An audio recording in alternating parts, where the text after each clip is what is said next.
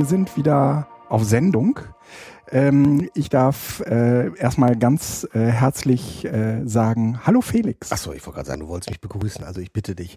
Ähm, hallo Felix. Äh, hallo Guido, äh, schön, dass wir uns nach langer Zeit, wir haben eben überschlagen, waren zwei Monate oder mehr. Ewig nicht. Ja? Ewig. Ja, äh, und es ist in der Zwischenzeit so viel passiert. Unter anderem haben wir seit Ewigkeiten einen Termin gesucht mit dem Gregor. Hallo Gregor. Hallo, hallo.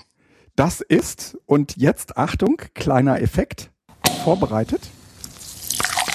Ich habe da mal ein bisschen Sekt Ach, das sind die Kübel gegossen. Das sind die vier Stunden. Weil heute äh, ist Premiere. Hört das auch wieder auf oder ist das jetzt das nee, nee, von Skype? Das geht weiter. Das übertönigt so ein bisschen das Skype-Rauschen. Ja. Der Felix hat schon verraten. Ach so. Äh, Skype ist ähm, sozusagen das äh, Stichwort. Der Gregor ist zugeschaltet per Skype. Und das liegt nicht daran, äh, dass wir unbedingt mal Skype ausprobieren wollten, sondern daran, dass der Gregor wo äh, sitzt und mit uns äh, äh, in Verbindung steht? Ja, ganz weit weg, also transeuropäisch ja fast schon, also in Österreich, in Baden bei Wien. Es ist nicht zu fassen.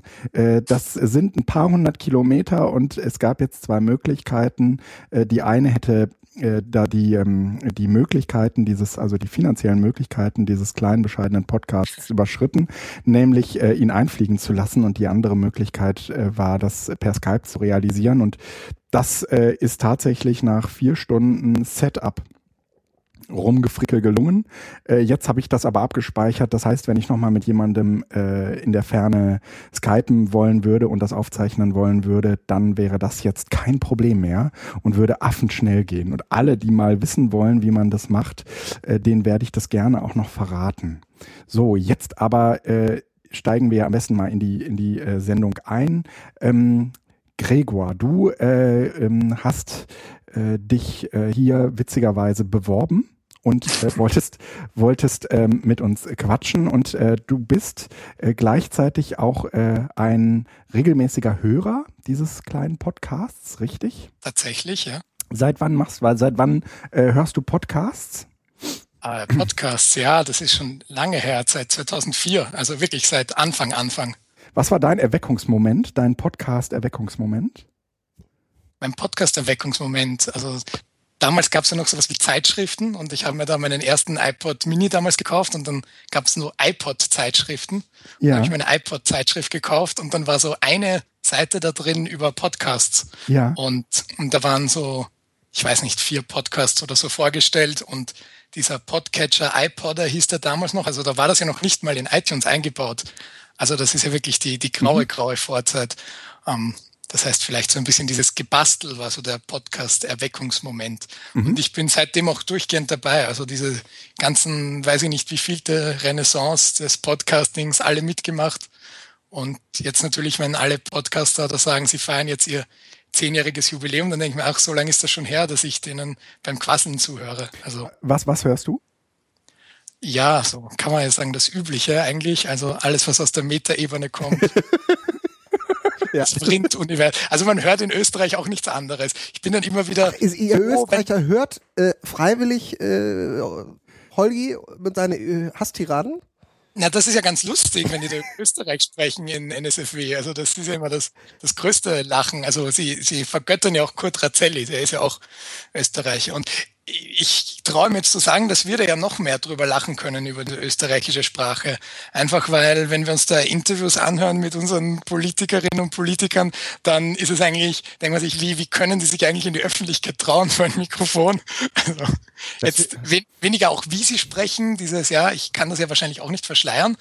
Ähm, diese, diese andere Art der Aussprache, sondern einfach so was, äh, wie sie da auftreten. Also das kann man schon durchaus sagen, die, die Qualität der, der, des österreichischen Außen, Außenauftritts, der könnte da durchaus in den Medien sich noch verbessern. Und so insofern ja. ähm, kommt es vielleicht auch daher, dass ich hier auch die, die deutschen Podcasts höre. Aber andererseits, es gibt da gar nicht auch so viel aus Österreich. Also ähm, ich freue mich dann immer, wenn da irgendwer zu Gast ist oder so. Ja? Also wenn Sie da bei Logbuch Netzpolitik dann den Thomas Lohninger mhm. zu Gast haben, mhm. mhm. quasi als Österreich-Korrespondent. Also dann, dann ist das quasi schon das, das höchste der Gefühle. Also der Thomas hat ja auch zum Beispiel einen eigenen Podcast angefangen, dann wieder aufgehört. Also es ist eine, eine schwierige Szene eigentlich. Also außer dass der, der, der Auphonic Georg da so beim Podcast ja, mitmischt, genau. kriegt man eigentlich gar nicht viel mit. Nee, der, der ist, glaube ich, auch nicht der Podcaster vom Herrn.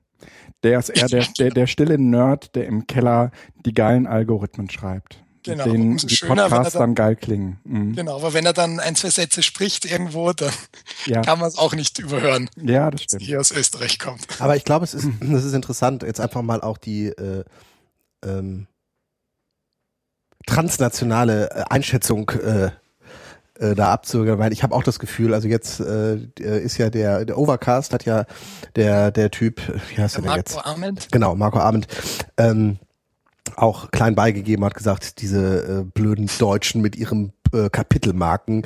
Overcast hat jetzt auch Kapitelmarken. Danke nee. Deutschland. Ja, ja.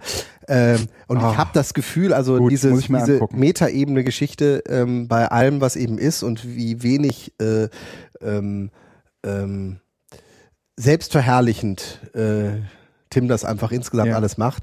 Ich mhm. glaube, dass er äh, bei allem ein Zugpferd ist, aber natürlich auch ein Hinderungsgrund. Ne? Also Tim ist einfach in seiner Art spricht ein gewisses Publikum an, ja. was sehr konstant ist, was nerdig ja. ist, was, ja. was halt genau ihn so mag. Ähm, aber er wird das auch nicht in die, in die, in, in die große Breite bringen. Aber er sorgt, glaube ich, dafür, dass, das, dass dieses Format einfach äh, lebt, sich weiterentwickelt und hat halt, glaube ich, echt eine große, ja. einen großen Verdienst äh, ja. für die, die Etablierung. Was war ganz kurz, Felix, dein äh, äh Podcast-Erweckungsmoment? Ich habe keine Ahnung. Ich weiß es nicht, aber es müssen auch diese Metaebenen, Geschichten gewesen sein. Ich frage mich aber, wann ich damit angefangen habe und was war, was der mhm. Grund war. Also ich weiß, dass ich ähm, konstanter Podcast-Hörer eigentlich vor allen Dingen durchs Laufen geworden bin. Mhm. Und erst danach kam es, dass ich es auch beim Putzen gehört habe. Mhm. Ähm, aber äh, definitiv nicht seit 2004. Okay. Also ich bin viel, viel später dazu gekommen. Ja. Ich vermute sogar, das hat eher ähm, also ich fand dieses Synken auf den iPod, also ich habe mich, ich wusste, dass da irgendwo sowas gab, mhm. aber dieses Synken auf den iPod fand ich furchtbar. Mhm. Das heißt, es ist wahrscheinlich erst mit dem ersten iPhone gekommen. Mhm. Und ich vermute auch da noch nicht direkt am Anfang, sondern erst so zeitverzögert, bis man da so das mitbekommen hat.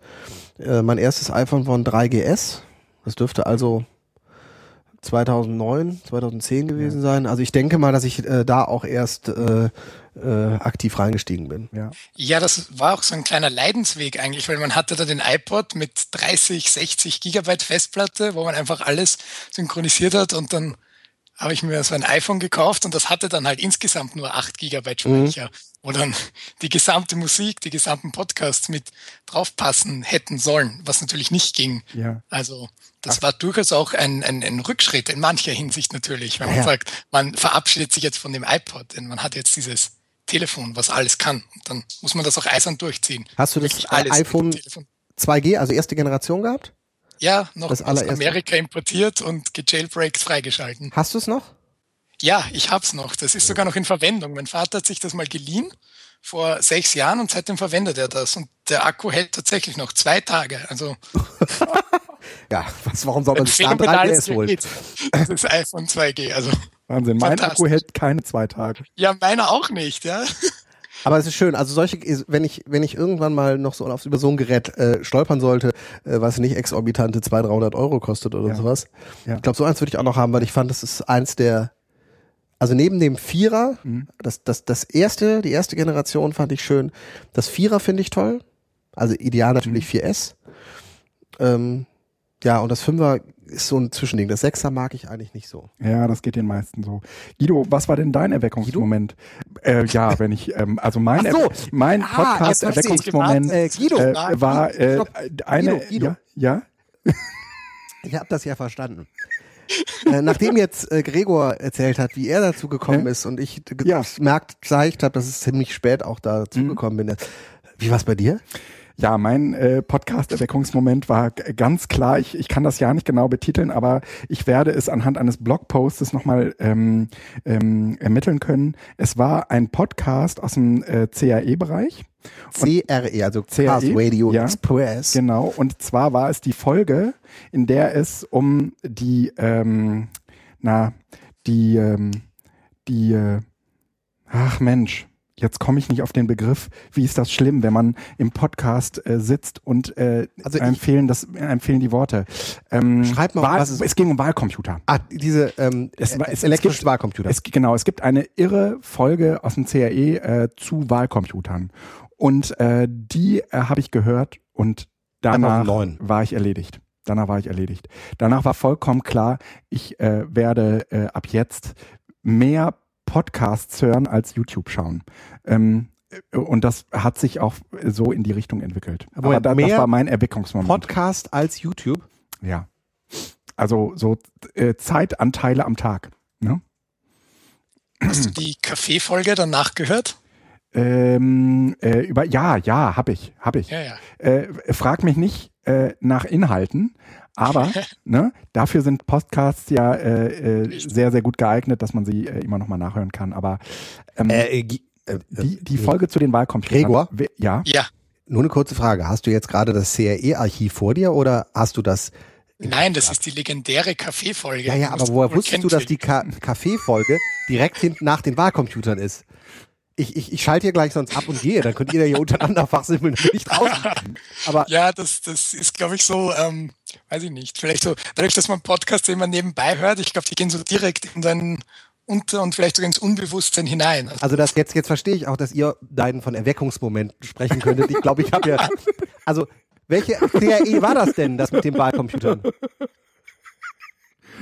Ich kann es dir nicht beantworten. Aber du weißt, dass danach die, die Kaffee war. Ey, Leute. Nein, gar nicht. Doch, ist exakt genau danach. CRE 118 ist Wahlcomputer, CRE 119 ist Kaffee. Und ich äh, gucke gerade und bin etwas verdattert. Das ist so, wie wenn kleine Kinder alle Dinosaurier ja, ja, erzählen genau. können. Ja, ja, ja. Sinnfreies Wissen. Nein, es, War eher ein Glückstreffer. Also einfach, weil die Kaffeefolge ist wirklich eine sehr gute, die man auch durchaus nicht technikaffinen Menschen vorspielen kann. Ja. Weil sie einfach so das Format Podcasting sehr gut zusammenfasst. Ja, Einfach für mich war das das- ein Thema, wo man drüber reden kann stundenlang und wenn man nicht unterbrochen wird, dann gibt es auch Menschen, die stundenlang drüber reden.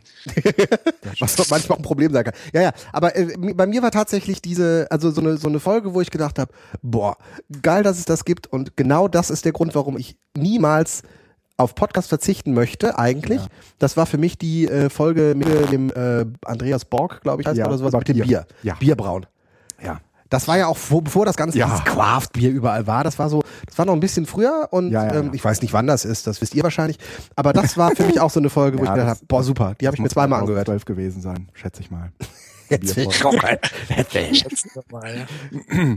Da, Ja, nachdem ich ja eher der Kaffeemensch bin und Bier ja gar nicht mag, habe ich äh, Na, als eben Wiener- eine emotionale Bindung dazu, ja, also zu dieser Folge. Also vielleicht, was für dich die Bierfolge ist, ist dann für mich die Kaffeefolge. ja, wahrscheinlich. 2012. 2012? Ja. Hallo. okay, äh, wir sind alle Fanboys, äh, merke ich schon. Und äh, was uns treibt, äh, ist das Podcasten. Und du hast äh, im Vorgespräch erzählt, du äh, hast die Folge mit Marina Weißband gehört. Ja, das war meine erste, die ich von euch Aber ich würde jetzt kurz noch, was, Ja? wa- was magst du denn so gerne, also was, wie zelebrierst du denn Kaffee? Also jetzt will ich das zumindest mal eben kurz noch haben, bevor wir das Thema jetzt springen. Okay. Bist du da äh, äh, Siebträger oder äh, Ja, genau, Uhr? so der Siebträgertyp mit eigener Mühle, elektrischer. Genau. Weil aber wir- natürlich auf der Arbeit ein Vollautomat, aber da auch. Also so über Arbeit reden wir ja nicht. Man kann ja nicht überall sich diese Gutmaschinen hinstellen. Aber äh, welche Maschine hast du? Äh, eine Gaccia Classic. Okay. Ah, okay. Also das, äh, ja, okay. Ein ähm, Kreislauf, also Einkesselmaschine. Ja, Genau. okay.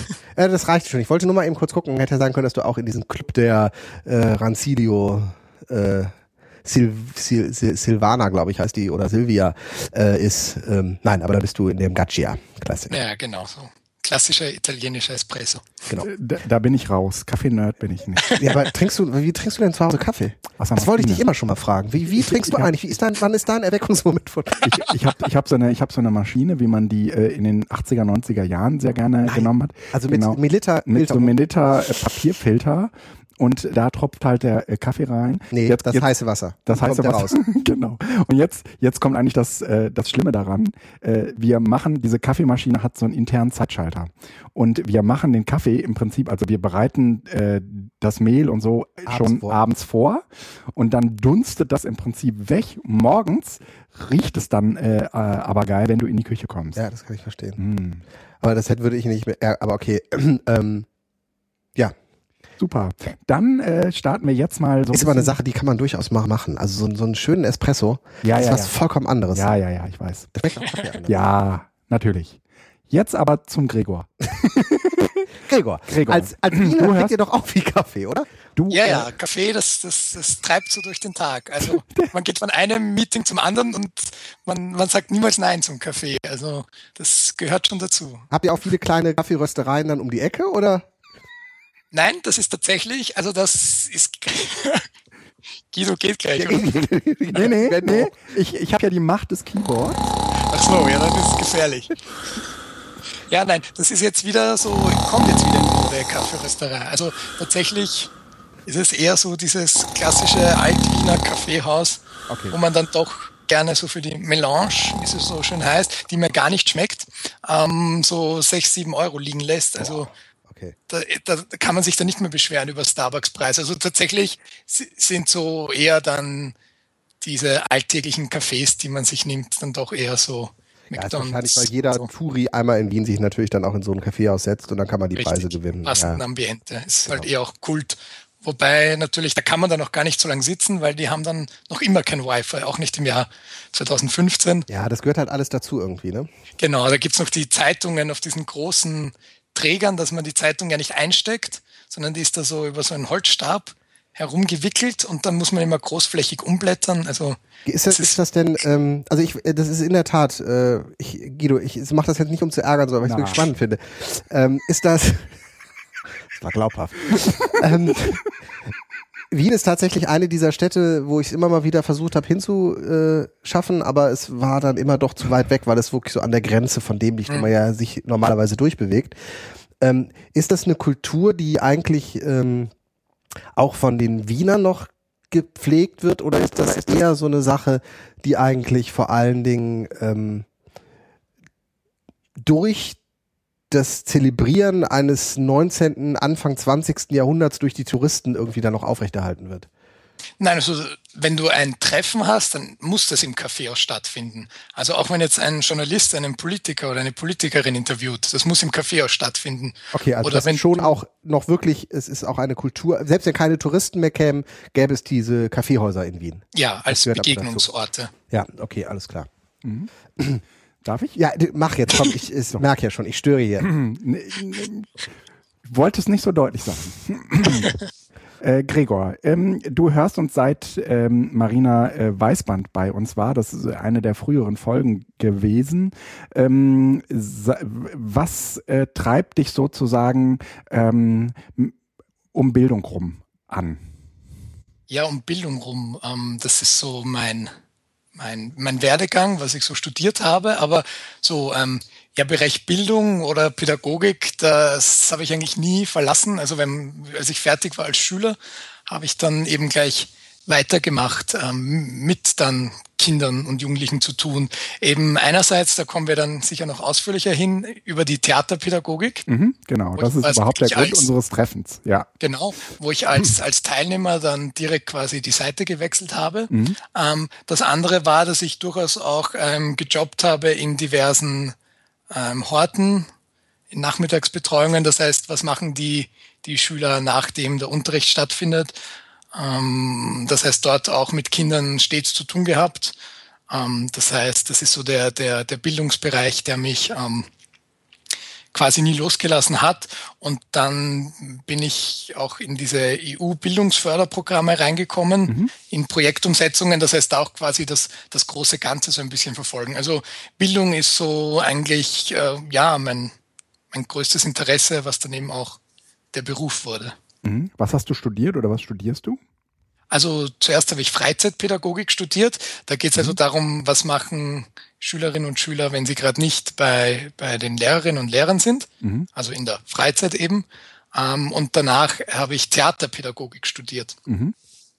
Äh, ist heißt, dieses Freizeitwissenschaften ähm, ja. ein, ähm, also das kennen wir nicht. Theaterpädagogik ist mir durchaus geläufig. Ja. Ist das Freizeitpädagogik ein ähm, soziologisches Studium oder ein pädagogisch-didaktisches Studium? Also ja, eher zweiteres. Also es ist sehr praxisorientiert. Also Erlebnispädagogik im Grunde genommen so ein bisschen in diese Richtung. Was kann man mit Jugendlichen eigentlich außerhalb der Schule machen? Nein, eben nicht. Genau das ist es nicht, sondern Ach, es geht. Die sind im, im, genau, also in Österreich hören wir seit zehn Jahren, wir wollen eine Ganztagsschule einführen. Ähm, es ist noch immer unter zehn Prozent weit der Anteil von Ganztagsschulen, aber dafür wurde dieses Studium eigentlich ähm, in einer Nacht- und Nebelaktion vom Parlament beschlossen. Ähm, wir brauchen, wir wollen diese Schulform einführen in drei Monaten und brauchen Menschen, die das durchführen. Also haben sie einen Studiengang erfunden. Ähm, Den man ja, also in drei Monaten abschließen konnte. Ja, nicht ganz. Aber ich war dann tatsächlich in der allerersten, im allerersten Jahrgang von ganz Österreich dabei. Mhm. Ähm, also war da noch tatsächlich der erste Mann, der das abgeschlossen hat in Österreich. Dann natürlich gleich posiert mit der Ministerin bei der Dekretverleihung. Alles drum und cool. dran. ähm, ja, genau, da geht es also darum, wenn gerade kein, keine fachspezifischen Inhalte durchgeführt werden, dass die Schülerinnen und Schüler eben betreut werden, sei das jetzt in einem Freizeitraum, wo ja. einfach Spiele zur Verfügung stehen, sei das aber auch in einem sportlichen Rahmen oder eben auch in einem künstlerischen Rahmen. Das heißt, die Idee dahinter war, Menschen aus anderen Bereichen des Lebens ähm, herzubekommen für dieses Studium, damit die dann in Schulen gemeinsam mit dem Lehrkörper ähm, da sind. Ja. Ich habe auch, bevor ich das begonnen habe, habe ich eine, eine, eine Ausbildung zum, zum Regisseur gemacht beim Berufsverband für außerberufliches Theater. Das heißt, das war so Regie- und Spielleitung heißt das äh, für Nicht-Profis.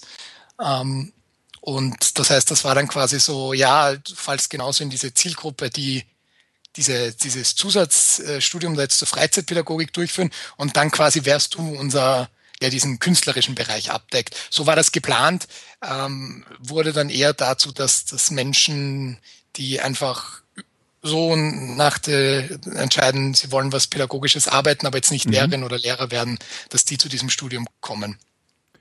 Okay, und äh, du, du hast gesagt, danach hast du dann Theaterpädagogik studiert, genau. weil es keine Perspektive für den Freizeitpädagogen gab? Nein, das ist eigentlich genau das Gegenteil. Also da hätte ich sofort anfangen können zu arbeiten, auch nicht so schlecht verdient, weil wenn man dann eine Ganztagsschule findet, dann bekommt man tatsächlich so, so 30 Stunden bis 35 Stunden Stellen, je nachdem, ob man dann auch in eine Leitungsposition kommt, das heißt quasi auch ein didaktisch-pädagogisches Konzept erstellt für die Zukunft, für den Freizeitpädagogischen Bereich, einfach weil die Schulen gerade hier aufgebaut werden. Ähm, in der Theaterpädagogik ist es eigentlich genau das Gegenteil, da gibt es überhaupt keine Arbeitsplätze, mhm. vor allem nicht in Österreich. Ähm, aber ich äh, war als Teilnehmer lange bei der Biondec-Bühne dabei, also seit ihrer Gründung, die wurde 2003 gegründet und ich war schon davor dabei, als es noch gar keine offizielle Organisationsform war. Was ähm, ist das, Biondec-Bühne? Biondec-Bühne, das ist so, äh, das ist ein theaterpädagogisches Zentrum. Mhm. In, in, in Baden, in, bei Wien, wo ich eben auch wohne. Das heißt, das war so quasi der Weg dorthin nicht so weit. Und das wurde eben aufgebaut aus einer, einer Initiative, die eigentlich ein, ein Deutschprofessor an einem Gymnasium, der sich weitergebildet hat, im Theaterbereich quasi gegründet hat.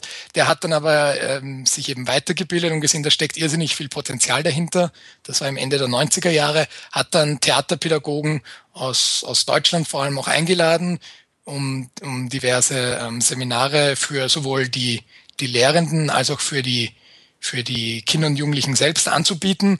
Und daraus ist dann eigentlich entstanden, dass die dann permanent da blieben, um Gruppen zu leiten. Und dann wurde innerhalb von einigen Jahren dann aus dieser kleinen Initiative dann das größte Theaterpädagogische Zentrum Österreichs. Das heißt, im letzten Jahr, also ich sage jetzt da wir, weil ich mittlerweile dort ähm, auch der Geschäftsführer im Bereich der Theaterpädagogik bin, das heißt dort auch eine leitende Funktion innehabe, hatten wir über 56 Teilnehmende in unseren Jahreskursen. Ähm, und das zweitgrößte in Österreich hat zum Vergleich 250 Teilnehmende. Das heißt, wir haben, und wir wissen noch immer nicht wie, aber wir freuen uns, dass es auch so bleibt, eine immense Größe erreicht. Mhm. Und äh, was macht ihr da genau mit Jugendlichen? Also was sind sozusagen die, die Angebote? Also die Angebote sind ähm, klassische 90-Minuten-Kurse, die bei uns, wir haben da Proberäume angemietet, am Nachmittag stattfinden. Das heißt, die Kinder oder Jugendlichen melden sich an zu so einem Kurs mhm. und wir haben das entweder im Bereich der Tanzpädagogik oder im Bereich der Musikpädagogik oder eben bei der Theaterpädagogik. Mhm. Und dann werden ähm, Themen herausgesucht. Also es ist jetzt entweder ein gesellschaftliches Thema, so wie derzeit eben natürlich in diesem Jahr ganz oft ähm, Migration und und äh, wie ist es auf der Flucht zu sein und so weiter. Oder es werden klassische Theaterstücke rausgesucht, die dann von den Jugendlichen selbst bearbeitet werden. Das heißt, die bringen ihre eigenen Erfahrungen rein. Das heißt, es geht oft in den Bereich biografisches Theater, heißt das. Das mhm. heißt, sie zeigen so, was, was habe ich so erlebt in meinem Leben, was kann ich zu diesem Stoff und das kann auch durchaus ein bekanntes Theaterstück sein, aber wie passt das so in meine Lebensrealität? Mhm. Das heißt, es geht stark in den Bereich soziales Lernen, aber eben außerhalb der Schule. Und am Ende präsentieren Sie dann auch ein fertiges Theaterstück auf einer Bühne. Das ist uns auch sehr wichtig. Das heißt, Sie erleben sowohl diesen künstlerischen Prozess komplett durch über ein Jahr hinweg. Das sind also Jahreskurse. Aber Sie erleben auch diesen ähm, Teambuilding-Prozess, diesen pädagogischen Prozess über ein Jahr hinweg und die meisten natürlich über viele, viele Jahre. Also wir haben teilweise Mitglieder, die sind jetzt ähm, im elften Jahr dabei. Das heißt, ja. die hören gar nicht auf. Wie alt sind die dann mittlerweile? Also das sind doch dann wahrscheinlich. Also die sind so um die 20 Jahre alt jetzt. Okay, mhm, okay. Und wie lange kann man dann da noch mitmachen? Naja, die Grenze ist immer bei unserem ältesten Mitglied. Also wir wollen, wir wollen niemanden hinauswerfen.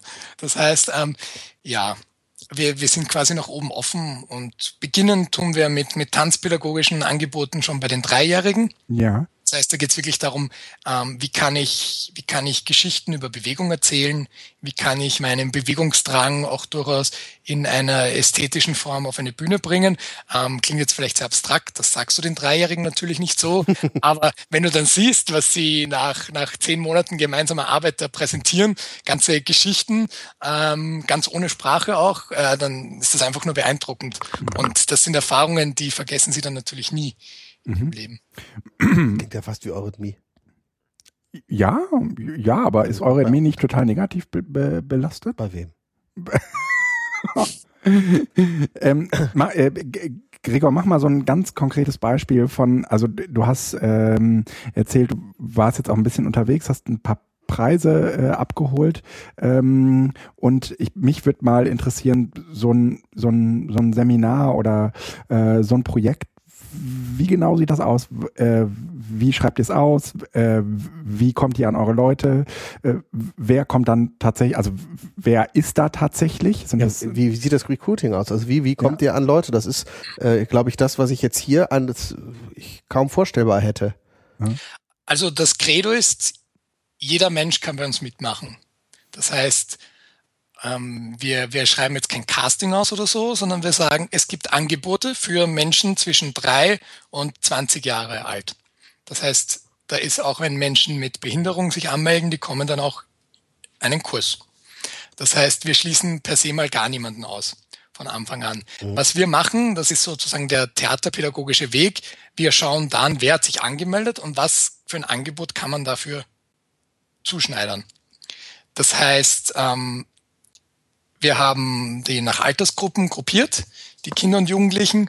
Und je nachdem, wie viele sich anmelden, umso mehr Gruppen gibt's dann. Also wenn wir jetzt einen Jahrgang von Zehnjährigen haben, wo sich 30 anmelden, dann werden die in zwei Gruppen zu je 15 Leuten eingeteilt. Wenn wir einen Jahrgang haben, wo wir jetzt sagen, wir haben nur ähm, fünf fünf äh, 14-Jährige, dann kommen die zu den 15-Jährigen dazu, dann haben wir insgesamt zwölf, ist das wieder eine schöne Gruppe. Das heißt, so werden mal die Gruppen gebildet, das findet immer im September statt. Da gibt's auch diverse Angebote, wo sie einfach mal unverbindlich ausprobieren können. Das heißt, ähm, wie schreiben wir das aus? Wir haben, wir haben Folder, die liegen auf in in unserem Ort und in der Umgebung und wir haben eine Website, da ist das auch beschrieben. Und dann sagen wir eben, wir sind offen für alle, die kommen. Und dann kommen die Leute und dann entwickeln die gemeinsam mit der Theaterpädagogin, den Theaterpädagogen das Stück im Laufe des Jahres. Das heißt, wie schaut so ein Jahresprojekt aus? Das heißt, einmal pro Woche wird sich für 90 Minuten getroffen. Vielleicht konkreter, wie schaut das dann in diesen 90 Minuten aus?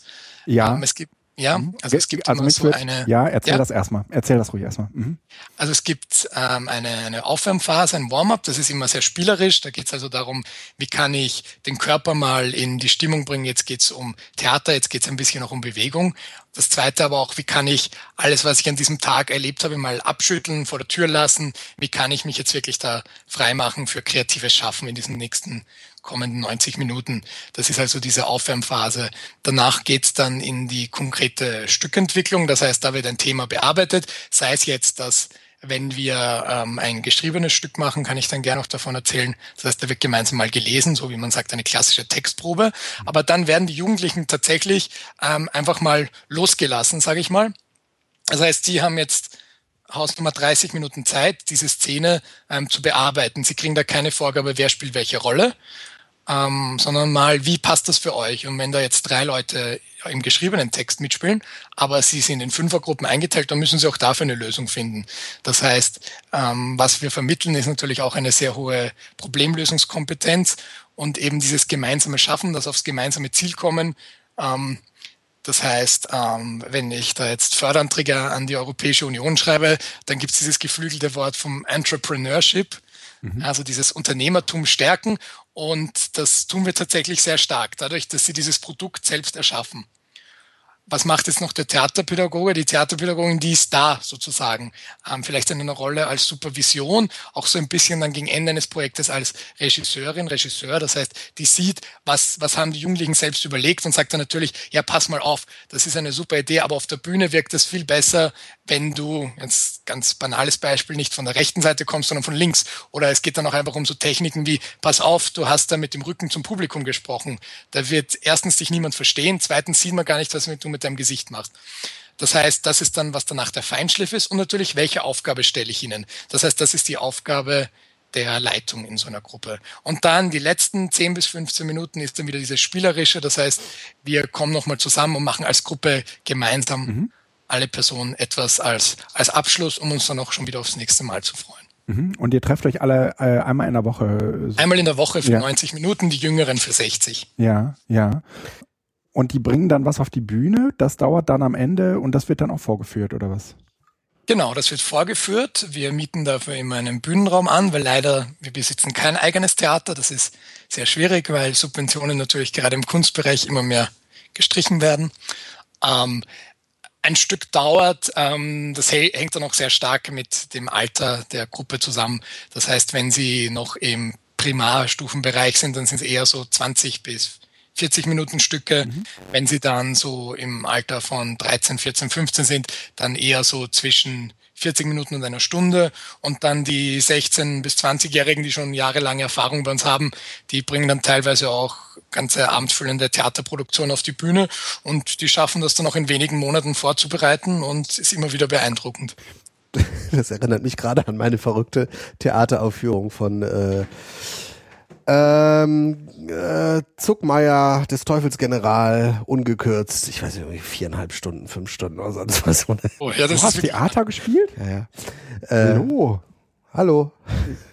Jetzt musst du mehr erzählen, ne? Das interessiert uns jetzt. Ja, nee, nee, das ist, nein, ich, ich, deshalb kann ich das, äh, das ist für mich alles, das klingt alles sehr, sehr selbstverständlich und es ist normal, weil ich halt weiß, welche ähm, unglaublichen Prozesse und ähm, Persönlichkeitssprünge, nenne ich das jetzt mal, Änder Veränderungen äh, durch so eine Theaterprobe einfach äh, entstehen können. Also ähm, richtig, ja. Genau, das ich kenne das ja, ja, von der von also einfach von der von der Waldorfschule. Das ist ja ist das ja genau, das Teil der genau Teil des Lehrplans sozusagen in der achten und in der zwölften glaube ich mhm. Klasse ein Stück aufzuführen.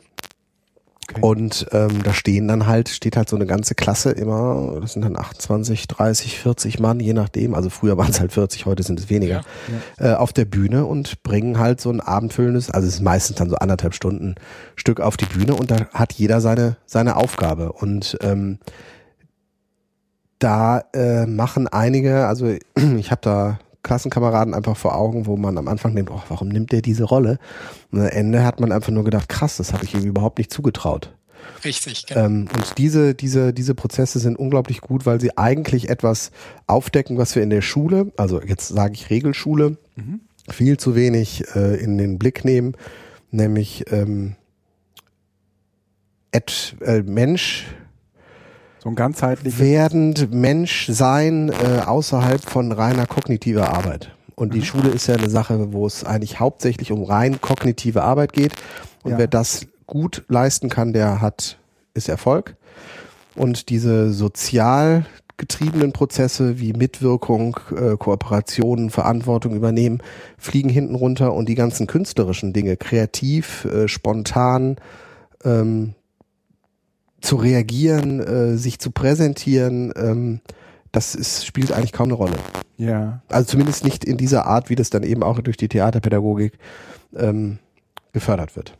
Genau, das hast du jetzt sehr schön zusammengefasst. Also besser hätte ich es jetzt nicht erklären können. Das heißt, das ist alles das, was vermittelt wird durchs Theaterspielen ganz nebenbei, sage ich mal. Genau. Weil wie, wie wir, wir haben das, das Theater quasi als Mittel zum Zweck als, ja. als Werkzeug, um diese Prozesse durchzuerleben ja. und eben um das zu ergänzen, was in, in einem Schulbetrieb selten oder manchmal sogar gar nicht möglich ist, einfach diesen Freiraum zu geben. Also auch wenn ich Projekte in Schulen mache, wo dann die Klassenlehrerin äh, oder der Klassenlehrer auch dabei steht, dann kriege ich oft Zurückmeldungen am Ende der Stunde wie, also dass sie da noch nicht eingegriffen haben, das war ja viel zu, zu laut und tumultig. Und ich sage, das ist mir ja gar nicht aufgefallen, weil die, die Kinder waren ja kreativ, die haben was ausprobiert.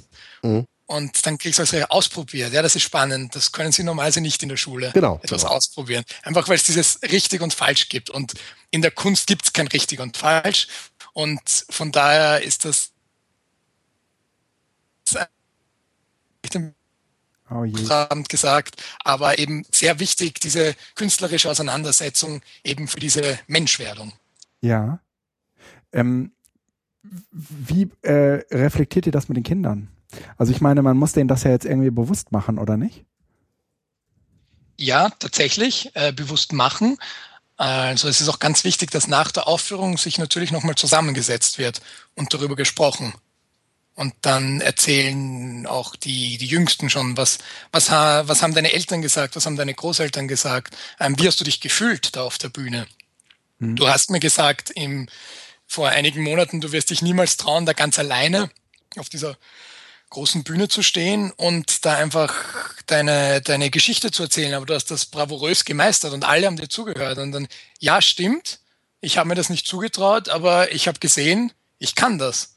Und das ist einfach fantastisch. Und vielleicht das nächste Mal, wenn Sie dann ein, ein Referat in der Schule halten oder dann im späteren Leben bei einem Bewerbungsgespräch sind, dann, dann wissen Sie, Sie können das. Einfach weil Sie es mal ausprobiert haben. Und dieses, Ausprobieren, das ist etwas ganz Wichtiges in der theaterpädagogischen Arbeit. Und deswegen nehmen wir uns auch für ein Projekt ein ganzes Jahr Zeit, weil wenn es nur darum ginge, ein Theaterstück auf die Bühne zu kriegen, ja, dann hole ich mir einen Regisseur und wir, wir lernen den Text auswendig und dann haben wir das in zwei Monaten. Und dann ist das auch blitzblank. Aber dann, dann haben die Jugendlichen nichts gelernt dabei. Vielleicht haben sie gelernt, wie mache ich ein, eine geschliffene Theaterproduktion. Aber das können sie dann immer noch lernen, wenn sie sagen, das soll mein Beruf sein. Ich möchte Bühnenbild studieren oder ich möchte Regie studieren. Mhm. Das ist auch gar nicht unsere Aufgabe. Ähm, aber dadurch, dass es äh, das Mittel zum Zweck ist, sind wir dann doch auch, sage ich mal, nicht überrascht, wenn dann in jedem Jahrgang, die bei uns abgehen, mindestens eine Person dann doch tatsächlich Schauspielerin oder Schauspieler wird. Mhm. Mich würde interessieren, inwiefern deine freizeitpädagogische Ausbildung ähm, da greifen kann. Also das hört sich jetzt erstmal danach an, weil es ja auch sich um einen außerschulischen Zusammenhang handelt, ähm, dass äh, vieles von dem, was du ja eigentlich äh, schon äh, studiert hattest und, und gelernt hattest, ähm, dass, dass du da was mit anfangen kannst. Oder sind das wirklich zwei vollkommen verschiedene Paar Schuhe? Ja, es, es bildet Charakter, glaube ich, so wie jedes Studium. Also wenn ich, wenn ich manchmal mit Kolleginnen oder Kollegen zusammensitze, die, die haben dann schon ein, einen manchen anderen Zugang, einfach weil sie zum Beispiel komplett aus der künstlerischen Richtung kommen und sich dann weitergebildet haben. Bei mir war es ja jetzt nicht so krass. Das heißt, ich habe diesen freizeitpädagogischen Hintergrund. Ähm, da geht es einfach um diese Gewichtung, wie viel ist mir jetzt das Theater das Ziel in diesem Projekt und wie viel die Pädagogik. Ähm, kann, kann man jetzt auch schwer beziffern. Also klar, ja. also ich habe da durchaus auch andere führt auch oft Reflexionsgespräche mit Kolleginnen und Kollegen, einfach andere Lösungswege, wenn zum Beispiel ein Konflikt in der Gruppe ausbricht mhm. oder oder ähm, will jetzt gar nicht sagen, erkenne das früher, ähm, sondern spreche es früher an einfach. Ja. Oder so wäre jetzt ein Beispiel. Also mhm. kann ich jetzt konkret gar nicht beurteilen. Ähm, ich, ich hätte so ein paar, äh, also, also ich, ich, glaube, ich glaube, ich habe verstanden, wie äh, dieses ähm, diese Initiative läuft und äh, was Theaterpädagogik ist. Wir haben das ja an den Schulen, teilweise in den Gesamtschulen mit Darstellen und Gestalten. Das ist ja ein Fach, wo ähnlich gearbeitet wird. Genau. Natürlich immer mit dem Problem, dass man sozusagen lehrplankonform mit Prüfungen arbeiten muss, dass diese ganze Kreativität so ein bisschen kritisch und schwierig werden äh, lässt, aber das äh, haben die Duck-Lehrer in der Regel ganz gut im Griff. Ähm, also äh, sowas außerhalb der Schule zu installieren, hat ja ähm, ist ja, ist ja fast, äh, es ist von politischen Rahmenbedingungen abhängig. Ähm, mich würde jetzt erstmal interessieren, ähm, bevor wir in die Struktur selbst kommen, mhm. welche Klientel sprecht ihr an? Äh, sitzen wir hier, ich weiß nicht, wie weit Baden jetzt vom Wiener Zentrum und von Wien äh, entfernt ist. Ähm, sitzt ihr im Speckgürtel Wiens, Wiens, kann man das sagen? Also wir sind die Außengrenze vom Speckgürtel, ja. Ja. Ähm, äh, also es sind sehr viele, sehr wohlhabende Familien hier. Okay. Aber auch das komplette Gegenteil.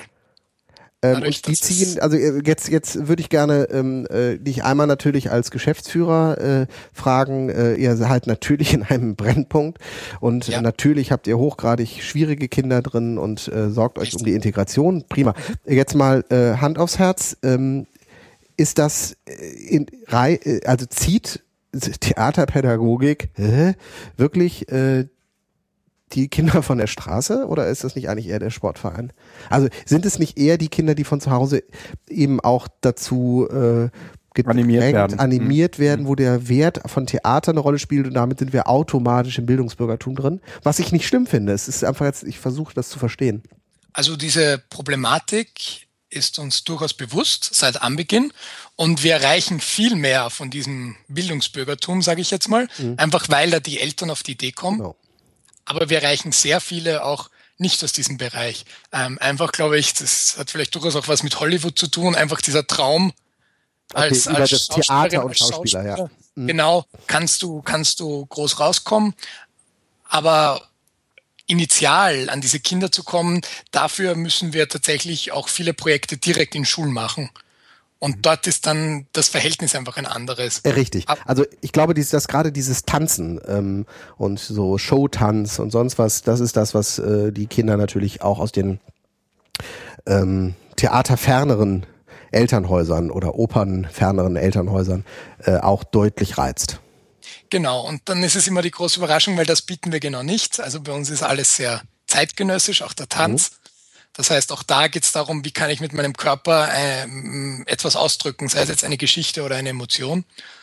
Ähm, und auch hier natürlich, also dieses Thema, wen sprechen wir an? Und bei uns muss man auch mit einem Mitgliedsbeitrag dabei sein, einfach, dass das Ganze auch irgendwie finanziert ist, mhm. unser Verein. Und auch da sind wir natürlich sehr bemüht, ähm, über Spendengelder und über diverse Clubs und so weiter Stipendien auf die Beine zu stellen, um wirklich jedes Kind, was zu uns kommt und sagt, ich würde gerne, auch herkommen lassen, egal ob das die Eltern sich jetzt leisten können oder nicht. Und das ist uns auch sehr wichtig und da fließt sehr viel Zeit und Arbeit auch hinein, damit wir das ermöglichen können. Mhm. Und auch da Gruppen, wirklich mit Gruppen an die Schulen zu gehen. Das heißt, wir haben jetzt dieses Jahr erstmals auch einen Probenort, der direkt neben einer Schule sich befindet, dass wir die Kinder, die gar nicht die Möglichkeit hätten, von einer von einem Elternteil am Nachmittag zu uns gebracht zu werden, dass wir die wirklich abholen und mit denen gemeinsam hingehen und Theater machen, weil das sind ja meistens genau die Kinder, die aus den mhm. aus diesen ähm, Du musst die da abholen, wo sie sind, im besten Sinne des Wortes genau. in dem Fall. Ja, genau. Im wahrsten Sinne des Wortes, genau. Ähm, du sagtest jetzt nach der Schule. Wann ist das denn so etwa? Nach der Schule, also wir beginnen meistens um 14 Uhr mit unseren Kursen und sind dann bis 20 Uhr, je nachdem wie alt sie eben werden, die Jugendlichen, ist bei ja. uns Betrieb. So, jetzt gebe ich dir mal einfach so zwischengegrätschten Tipp. Äh, tue alles dafür, dass äh, ihr in Österreich keine Ganztagsschulen einführt. Das ist dein Tod. Ja, weiß ich nicht. Das, das sagst du jetzt so, aber ja. vielleicht ist das unsere unsere Chance, Nein. ja, zu sagen, dann können wir wirklich. Damit werdet ihr nur gekauft. Nein, ich meine das jetzt. Also das ist das, was ähm, wir haben ja hier in Deutschland. Warum knistert das jetzt plötzlich? Das ist wie als wenn es übersteuert wäre plötzlich bei mir. Hast du irgendwas verändert? nee, gar nicht. Okay, dann lassen wir es einfach erstmal laufen.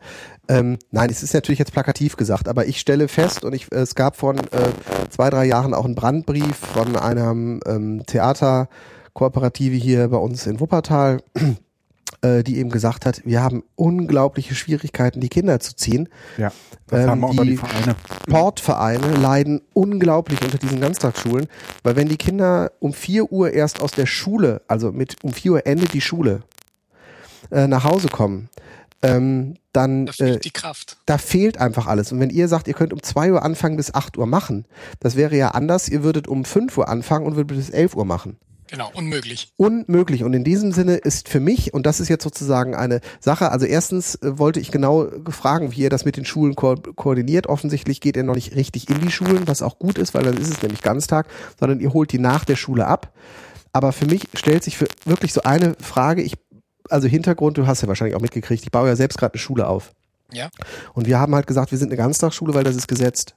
Aber für uns war und ist auf jeder Veranstaltung, die wir mit den Eltern geben, von das formulieren wir so auch als äh, daran sollt ihr uns bitte messen und wir sagen das jetzt laut, damit es hinterher nicht irgendwie anders äh, doch kommt. Wir sagen, es gibt keine Hausaufgaben, weil wenn wir hier eine Ganztagsschule machen, dann möchten wir, dass die Kinder am Nachmittag nach Hause gehen und Freizeit haben. Die müssen gar nicht in den Sportverein, das ist natürlich schön, aber die sollen raus, die sollen mit Freunden spielen, die sollen einfach Kind sein und leben. Und ich weiß eben nicht, inwieweit dieses ganz wohlgemeinte, gut gemeinte Ganztagsschulsystem, was sagt, ich sorge dafür, dass die Kinder in einer kontrollierten, gemischten Umgebung sich gegenseitig kennenlernen, schätzen, wertschätzen können und so weiter. Es ist ja immer nach unten hin zur Abgrenzung gedacht. Ne? Also ich möchte eben nicht, dass der äh, Schüler, wo Vater den ganzen Tag vom Fernseher sitzt und Chips isst, die Mama äh, in der Küche telefoniert und flucht, äh, dass das Kind um halb eins schon wieder nach Hause geht und den ganzen Tag dann in der Wohnung ist. Das ist ja sozusagen unausgesprochen, steht das dahinter, dass man da die Kinder rausholen möchte, um sie in einem sozialeren Umfeld irgendwie ja. zu, zu bilden. Um ihnen eine Chance das nicht vielleicht in jetzt im, in der gesellschaftlichen Entwicklung fast nach hinten losgeht weil äh, wir eben die kompletten Freizeitangebote, wo die Kinder motiviert hingehen könnten, eigentlich torpedieren. Also mhm. ich, ich weiß nicht, ob es nicht sinnvoller wäre, wir hätten mehr Theaterpädagogik, mehr Sportvereine, ähm, mehr Straßenkicker, Straßenfußball als dieses äh, Ganztagsschulsystem. Wir werden da nie wieder von wegkommen, aber pff. aber kannst du diese Angebote nicht in die Schule bringen? Ja, du kannst das machen, du kannst das versuchen mit AGs, aber ähm, weißt du, das sind. Naja, nein, nein, ganz konkret. Also steht nein, dir, also ich kenne mich ja in Deutschland nicht mit dem Rechtssystem aus, stehen dir die Möglichkeiten offen, dass du sagst, diese zwei Stunden da am Donnerstag von 14 bis 16 Uhr, da kommt der Basketballverein und die schicken drei Trainer und die machen etwas? Steht dir das offen? Nein, so, so, so oft nicht. Also was du machen kannst, ist, du kannst halt im AG-Bereich, also im Nachmittagsbereich, solche Angebote machen aber du hast dann ruckzuck das zum Beispiel das Problem der Finanzierung. Also was du ja nicht machen darfst, also das, sowas gibt es auch und es wird dann aber hintenrum versteckt und wird schwierig. Du kannst ja nicht sagen, wir machen hier ein Angebot als Schule, wo ein ähm, Verein von außen etwas anbietet und die Schüler, die daran teilnehmen, müssen irgendwie 15 Euro im Monat bezahlen. Ja, klar, das ist auch in Österreich verboten. Das, das, das geht nicht. Schule darf Sinne, nichts kosten. Genau. Und äh, das ist ja auch grundsätzlich in Ordnung, aber das ist dann sozusagen, es geht, da gehst du ganz schnell in den Graubereich. Die Sportvereine wollen natürlich gerne, müssen es aber auch irgendwie finanzieren. Ja. Und wir haben jetzt zumindest zaghafte Kooperationen mit Musikschulen gemacht bei uns, wo das dann sozusagen nach offiziellem Unterrichtsende mhm. können die Kinder dann direkt in der Schule bleiben. Also das ist sowas ähnliches, wie ihr das dann macht, um dann Musikunterricht da zu machen. Also es gibt dann ja. eine Gitarren AG, wo wir dann halt ganz klar sagen, okay, das beginnt dann um 16 Uhr. Das Kind ist zwar durch, aber es kann immerhin das. Und das Kind muss nicht nach Hause und nochmal irgendwo hingebracht werden, sondern es bleibt direkt da. Und wir als Schule sagen, da endet der Unterricht und jetzt beginnt die Musikschule dass man sozusagen sowas noch versucht. Aber das sind eigentlich, also wenn ein Kind ich habe donnerstags immer einen sehr dankbaren Tag. Ich habe donnerstags fast durchgehend in meiner eigenen Klasse und ich kann diese Konzentrationskurve, die kann ich, die kann ich aufzeichnen und das ist so spürbar. Die sind mhm. von 15 bis 16 Uhr einfach durch. Mhm. Und äh, wenn ich in der Pause das Tempo vorgelegt hätte, was die halt auch in der Pause noch vorlegen, damit sie irgendwo sich da beweisen und Revierkämpfchen und äh, soziale Rangspielchen und sonst was. Ich habe in der Pause eine Stunde dann frei und setze mich äh, hin und trinke einen Kaffee und versuche runterzukommen. Mhm. Die geben dann noch weiter Gas, die sind einfach echt platt. Und danach noch Musikunterricht oder Tanz oder Theater. Pff, vergiss es, das ist äh, kaum möglich. Und das ist schade. Äh, das scheint aber bei euch in Österreich einfach noch anders zu sein. Ja, das ist ein, ein Kampf, der jetzt seit vielen Jahren geführt wird. Da gibt's die gibt's äh, die 50 Prozent, die für und die 50 Prozent, die gegen die Ganztagsschule sind. Und da bewegen sich höchstens immer ein paar Promille. Das heißt, da, ist eine Lösung nicht in Sicht. Äh, das heißt, äh, Ganztagsschulen, genau. besonders genau. im, im im, im, im jetzt sage ich mal nicht direkt urbanen Bereich, das heißt jetzt nicht direkt in Wien oder Graz, das wird noch ewig dauern. Und selbst dann ist die einzige Lösung, die es geben wird, ist eine Ganztagsschule auf auf 5000 Schülerinnen und die restlichen sind weiterhin für die Eltern, die wollen, keine Ganztagsschule. Also das ist das, was absehbar ist. Ist denn das ähm, ähnlich wie in Deutschland, dass die Ganztagsschule vor allen Dingen von, ähm, von der Sozialdemokratie gewollt werden und die ähm, kürzere Schule tendenziell eher von den konservativen Kräften oder ist das in Österreich ja, dann umgetauscht? Das hat natürlich mit der Frau am Herd zu tun, ist ja klar. Mhm. Also mhm. konservativ, glauben kann, dass die, die Mama ist ja, ist, ja. außer die kann das Kind auch abholen um 12 Uhr. Ist ja mhm. keine absurde Zeit. also das. Okay, das und in, insofern könnt, gleichen Argumente. insofern könnt ihr auch Angebote ab 14 Uhr fahren. Äh, das, das kann bei uns hier äh, in Deutschland eigentlich äh, sich, sich keinen Freizeitbereich erlauben. Da kann man frühestens irgendwie um 16 Uhr anfangen, die Kinder für irgendwas zu holen. Meistens äh, sind die dann aber gerade erst aus der Schule oder auf dem Weg nach Hause oder so. Also, also, also vollkommen, vollkommen undenkbar. Ähm, ja, also es ist natürlich ein Organisationsaufwand. Das heißt, ich gehe auch in die, in die Schulen direkt lobbyieren, sage ich jetzt mal, und sage, wir würden gerne für die Altersgruppe am Mittwoch mhm. um 14 Uhr den Kurs stattfinden lassen. Bitte, bitte lasst da nicht, lasst da die Schule enden um 13.30 Uhr, mhm. damit sie zu uns kommen können. Funktioniert in drei von vier Fällen und über die freuen wir uns. Und dann für diesen vierten Fall finden wir dann eine Lösung und dann kommen sie doch am Dienstag. Mhm. Aber da muss man natürlich eng zusammenarbeiten mit Schulen. Ja. Ähm, lass noch mal irgendwie so ein bisschen zusammenfassen. Was ist sozusagen der Charme der, der Theaterpädagogik? Ähm, du hattest gesagt, naja, es geht darum, dass man soziale Kompetenzen stärkt. Ja. Ähm, es geht auch so ein bisschen darum, dass man, naja, in zehn Monaten äh, sich in ein Projekt einbringt, dann das heißt, es geht auch um eine bestimmte Verlässlichkeit, aber es mhm. geht auch darum, nicht bei jeder nicht bei jedem kleinen Streit sofort alles äh, hinzuwerfen und ähm, richtig, weil du hast ja das große Ziel vor Augen. Ja, ja. Ähm, aber was was sind denn jetzt so ganz konkrete ähm, Dinge, die die man, sag mal, lernt, wenn man Theater macht?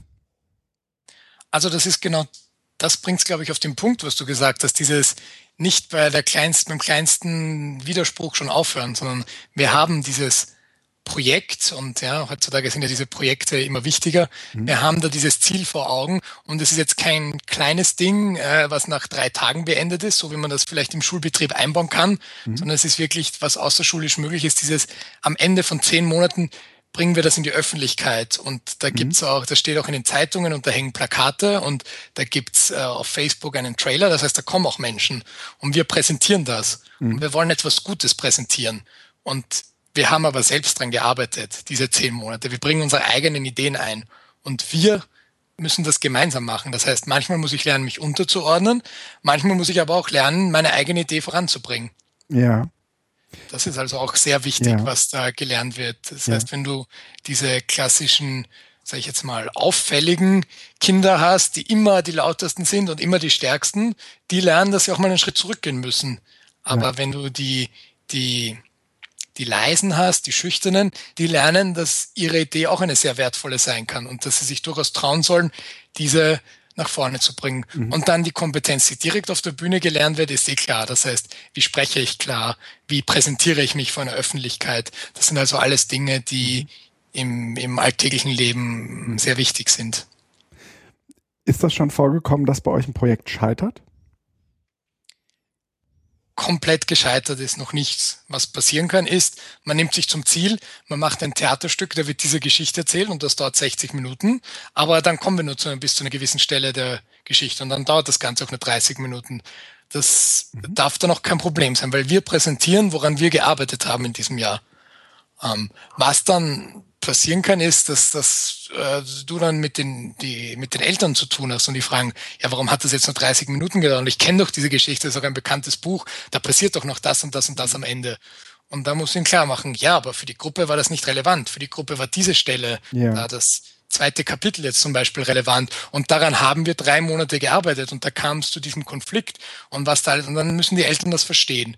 Und mh, mm, sie verstehen es in der Regel auch. Das heißt, sie wissen, ach, das erklärt, warum mein Kind da plötzlich so selbstbewusst aufgetreten ist in dieser einen Situation. Ja. Das heißt, ihr habt das alles durchgespielt. Alles klar. Also scheitern kann eigentlich gar nichts. Okay, ja, ja. Ähm, ja, gut, das, das ist man die, ja. Die Grundidee vom, vom Improvisationstheater, ja. auch was so die Grundlage der Theaterpädagogik ist, ist, ist dieses aus Scheitern lernen, aus Fehlern lernen, mach das Beste aus deinem Fehler, nimm das, was du bekommst und mach was draus. Mhm. Ever try, ever fail, no matter, try again, fail again, mhm. fail better. Also einfach, ja. äh, mhm. das gehört, also ich, das ist ja, es, es heißt ja eben nicht, äh, ihr, ihr, ihr spielt ja kein Theater, sondern ihr macht Theaterpädagogik. Richtig. Und in dem Sinne kann es ja nicht scheitern. Das ist ja das Schöne an der Pädagogik. Äh, sie kann eigentlich nicht scheitern. Du kannst immer argumentieren, dass der Prozess ja so wichtig war. Mhm. Das meine ich jetzt genau. ironisch, aber es ist ja auch in der Tat so. Also das ist ja nicht äh, mhm. nur hergesagt. Naja, es ist tatsächlich so. Das ist auch dieses, dieses Schlagwort, was wir immer haben. Wir sagen dann, unsere Arbeit ist prozessorientiert, wie du mhm. schon gesagt hast. Ähm, das heißt, es geht nicht um das Produkt was am Ende rauskommt, wie es im Profitheater der Fall ist. Aber das Produkt ist wichtig, damit wir ein gemeinsames Ziel haben, mhm. wo wir hinarbeiten können. Das heißt, das Produkt befördert den Prozess. Und mhm. was in dem Prozess passiert, das ist das Wertvolle. Ja. Und natürlich willst du das am Ende präsentieren, weil am Ende von jedem Projektmanagement steht das Projekt als Abschluss. Und genau dieses Präsentieren, da äh, hätte ich eine Frage zu. Ähm, ja. Du hattest auch im Vorgespräch schon gesagt, na, es gab jetzt so ganz viele Anlässe, ähm, wo wir äh, über Theaterpädagogik gesprochen haben. Wir haben über die Labs gesprochen. Wir hatten vorher ähm, auch mal das Gespräch mit der Lehrerin, die äh, den Sabbat, die das Sabbatjahr genommen hat. Die hat äh, auch über ihre theaterpädagogische Arbeit ähm, erzählt. Und mich würde interessieren, welche Formen der Präsentation gibt's denn jetzt im theaterpädagogischen Bereich? Muss das immer, sagen wir mal, zwangsläufig auf einer Bühne aufgeführt werden? Oder gibt es, ähm, also ist sozusagen das, was beispielsweise in so einem LARP passiert, wo Leute beispielsweise so eine Rolle zugewiesen bekommen, die jetzt gar nicht irgendwie mit einer, mit einem, mit einem Text auswendig lernen verbunden ist, sondern eher damit verbunden ist, nach, mit gesundem Menschenverstand innerhalb seiner Rolle äh, gescheit zu handeln? Oder was ist sozusagen, was sind sozusagen die Präsentationsformen in der Theaterpädagogik? Bühne ist Luxus, würde ich dann mal sagen. Also das ist ja die, die, die Traumvorstellung, dass du da wirklich auf einer Bühne bist. Jetzt mhm. weniger für, für mich als Theaterpädagogen, sondern für die Kinder und Jugendlichen. Das heißt, das ist tatsächlich auch etwas, was du vermitteln musst. Mhm.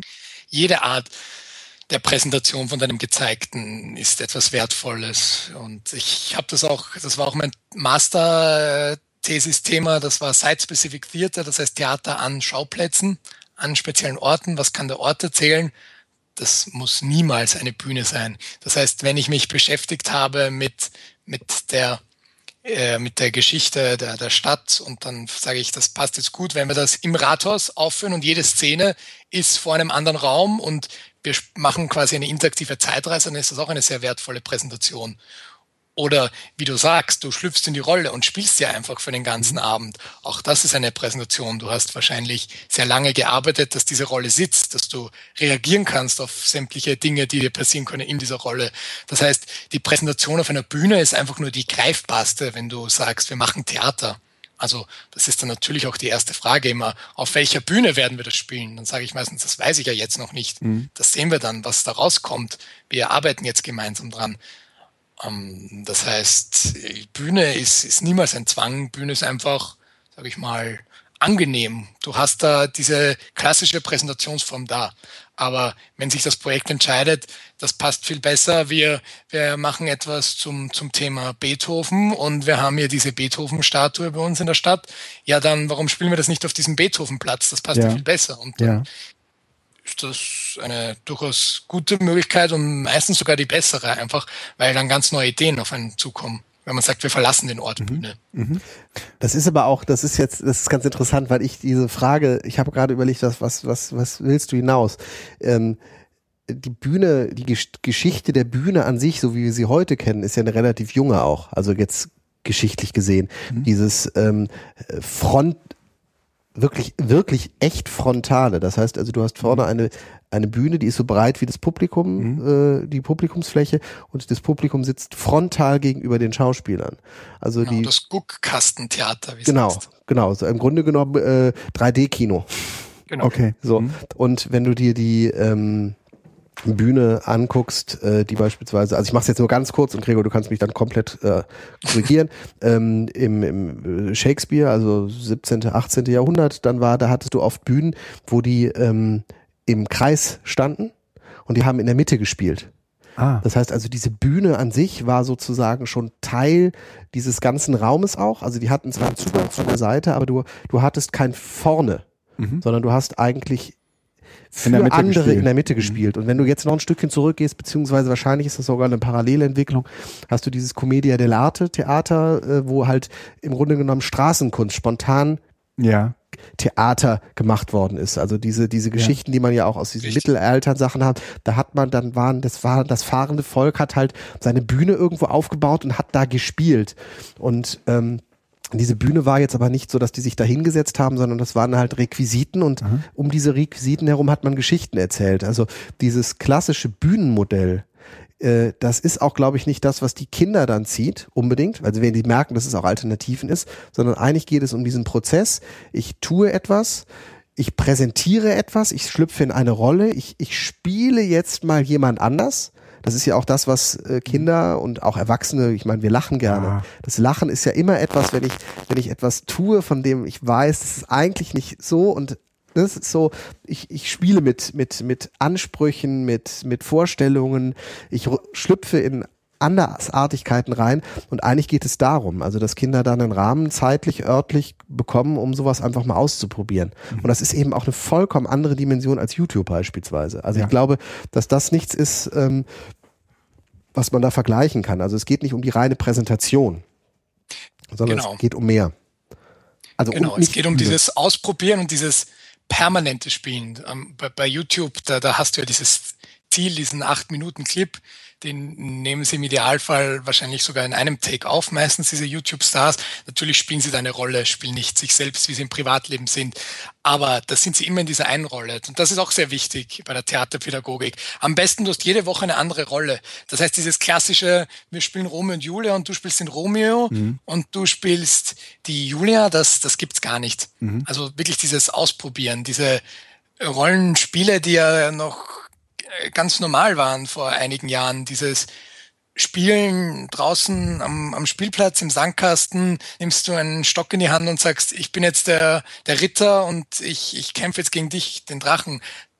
Das ist natürlich alles durch unsere Medienwelt so ein bisschen in den Hintergrund getreten und das, ja, obwohl ich natürlich da ein, ein großer Fan bin von diesem ganzen Medienkonsum und so weiter, ist es trotzdem etwas, was wichtig ist, dass wir das anbieten können. Einfach weil von selbst machen das die wenigsten Kinder heutzutage mhm. noch. Einfach mhm. dieses Spielen, ohne etwas da zu haben. Du sagst, du sprachst gerade ähm, von deiner Masterarbeit und deiner Masterthesis und sozusagen der Rolle des Ortes für, ähm, sagen wir mal, das Schauspiel, wenn ich das richtig verstanden habe zu welchem Ergebnis bist du gekommen? Das wird mich äh, allein deswegen schon interessieren, weil ich ja auch irgendwie ein ganz starker Verfechter des äh, Ortes bin, als nicht nur den, den dritten Pädagogen, sondern eben auch als, ähm, sagen wir mal, so eine Externalisierung ähm, des, des Seminarraums. Ja, also da, wo sich sozusagen das echte Leben abspielt und wir können jetzt dort lernen, wo äh, wir eigentlich, also wo der Alltag sozusagen stattfindet. Der findet ja eigentlich nicht im, ähm, naja, gekünstelten äh, Raum statt, sondern in de, den, den wir uns dann so bauen, äh, dass er vorgaukelt, e-, etwas Echtes zu sein sondern wir äh, können ja dank mobiler Technologien eigentlich raus und den, den Ort nochmal viel, viel stärker auch ähm, einbinden als ein pädagogisches Element. Wie, ähm, äh, bist du denn in deiner äh, Masterarbeit ähm, mit diesem Thema umgegangen? Also da kam ich zu einerseits diesem ganz pragmatischen Ergebnis, zu sagen, Theaterpädagogik, da ist in der Regel kein Geld da für eine Bühne oder wenn du sagst, du machst es in der Schule, dann gibt es einfach keine Bühne. Das heißt zu sagen, wenn ich an einen anderen Ort gehe, um dort auch zu spielen, dann ist mal dieses Problem gelöst. Ähm, und da gab es auch anschließend von, ich weiß nicht, ob ihr den kennt, das ist ein Bildungswissenschaftler, Klepatzky heißt er, der beschäftigt sich auch viel mit, mit Räumen, mhm. ist einerseits Theaterpädagoge, aber andererseits auch Bildungswissenschaftler, der sich mit der Pädagogik des Raums beschäftigt. Und er sagt da auch, dass es darum geht, den Ort Schule zu verlassen, um eine ganz andere Kreativität überhaupt erstmal zu bekommen. Einfach dieses, dass Schule mit vielen Erinnerungen und Erfahrungen schon vorkonnotiert ist, dass es das mal wichtig ist. Geh an den Ort. Mhm. Da kommst du an Ideen. Und dann eben, wie du sagst, du kannst viel lernen von dem Ort, aber der ist ein, ein total starker Ideengeber, der mhm. Ort. Wenn du jetzt sagst, wir beschäftigen uns historisch mit dem Ort, dann denkst du mal schon drüber nach und dann gehst du auf Erkundungstour. Du kannst aber auch sagen, was gibt dieser Ort eigentlich vor an Architektur? Das heißt, eine Bühne, die ist flach und ich mhm. stelle künstlich etwas drauf. Wenn ich sage, ich möchte, ich möchte da eine Erhöhung haben. Wenn ich an einem originalen Schauplatz spiele, dann ist das da. Das heißt, wenn ich hier eine Erhöhung habe oder eine mhm. Treppe, dann baue ich die ein. Dann kommen schon ganz andere mhm. Lösungsvorschläge. Und dann habe ich ein Interview geführt mit einem irischen Theaterpädagogen und der hat etwas ganz Spannendes gesagt. Ihm ging es da um das Konzept, dass die, die Jugend sich Orte zurückerobert, die per se nicht für Jugendliche gemacht sind, die per ah. se für die Machtinhaber gemacht sind. Das heißt, viele Orte sind sind bereits vorgeregelt. Wenn, wenn ich in die Kirche gehe, dann bin ich still und nehme eine Mütze ab. Und ich weiß eigentlich gar nicht warum. Ja, und wenn ja. ich vor Gericht bin, dann höre ich dem Richter zu. Mhm. Und wenn ich in der Schulklasse bin, dann zweifle ich das gar nicht an, dass hier der Lehrer das Sagen hat. Mhm. Und hier geht es darum, wenn ich das in einem Theaterrahmen auf die Bühne bringen kann, vielleicht gibt es diesen Ort, wo, wo der, der Bürgermeister oder der Ministerpräsident immer seine seine Ansprache hält. Aber jetzt kann ich ja mal die Ansprache halten. Und was passiert dann? Was, was will ich denn überhaupt sagen, wenn ich in dieser Rolle bin? Ja. Das heißt, dieses Orte zurückerobern. Er hat das dann verglichen mit, mit Graffiti, das ich an die Wand male als Jugendlicher, um zu sagen, hey, ich bin auch hier. Das ist jetzt nicht nur das Spießertum, was hier in unserer Stadt regiert und das Sagen hat. Hier gibt es auch noch andere Meinungen. Und dieses eben raustragen, das heißt diese ortsspezifische Kunst als natürlich auch politisches Instrument nutzen. Mhm. Ich hätte eine letzte äh, Frage im Zusammenhang äh, mit dem Titel dieses Podcasts, nämlich Bildung, Zukunft, äh, Technik. Ähm, in wel welche Rolle ähm, spielt Technologie, also auch ja. die, die genau, wir jetzt also, im Moment so, äh, äh, also mit denen wir, mit der, mit der wir so hantieren, welche Rolle spielt die in der Theaterpädagogik? Also gibt's da gibt's sagen eine mal, digitale ja, äh, genau. Theaterpädagogik?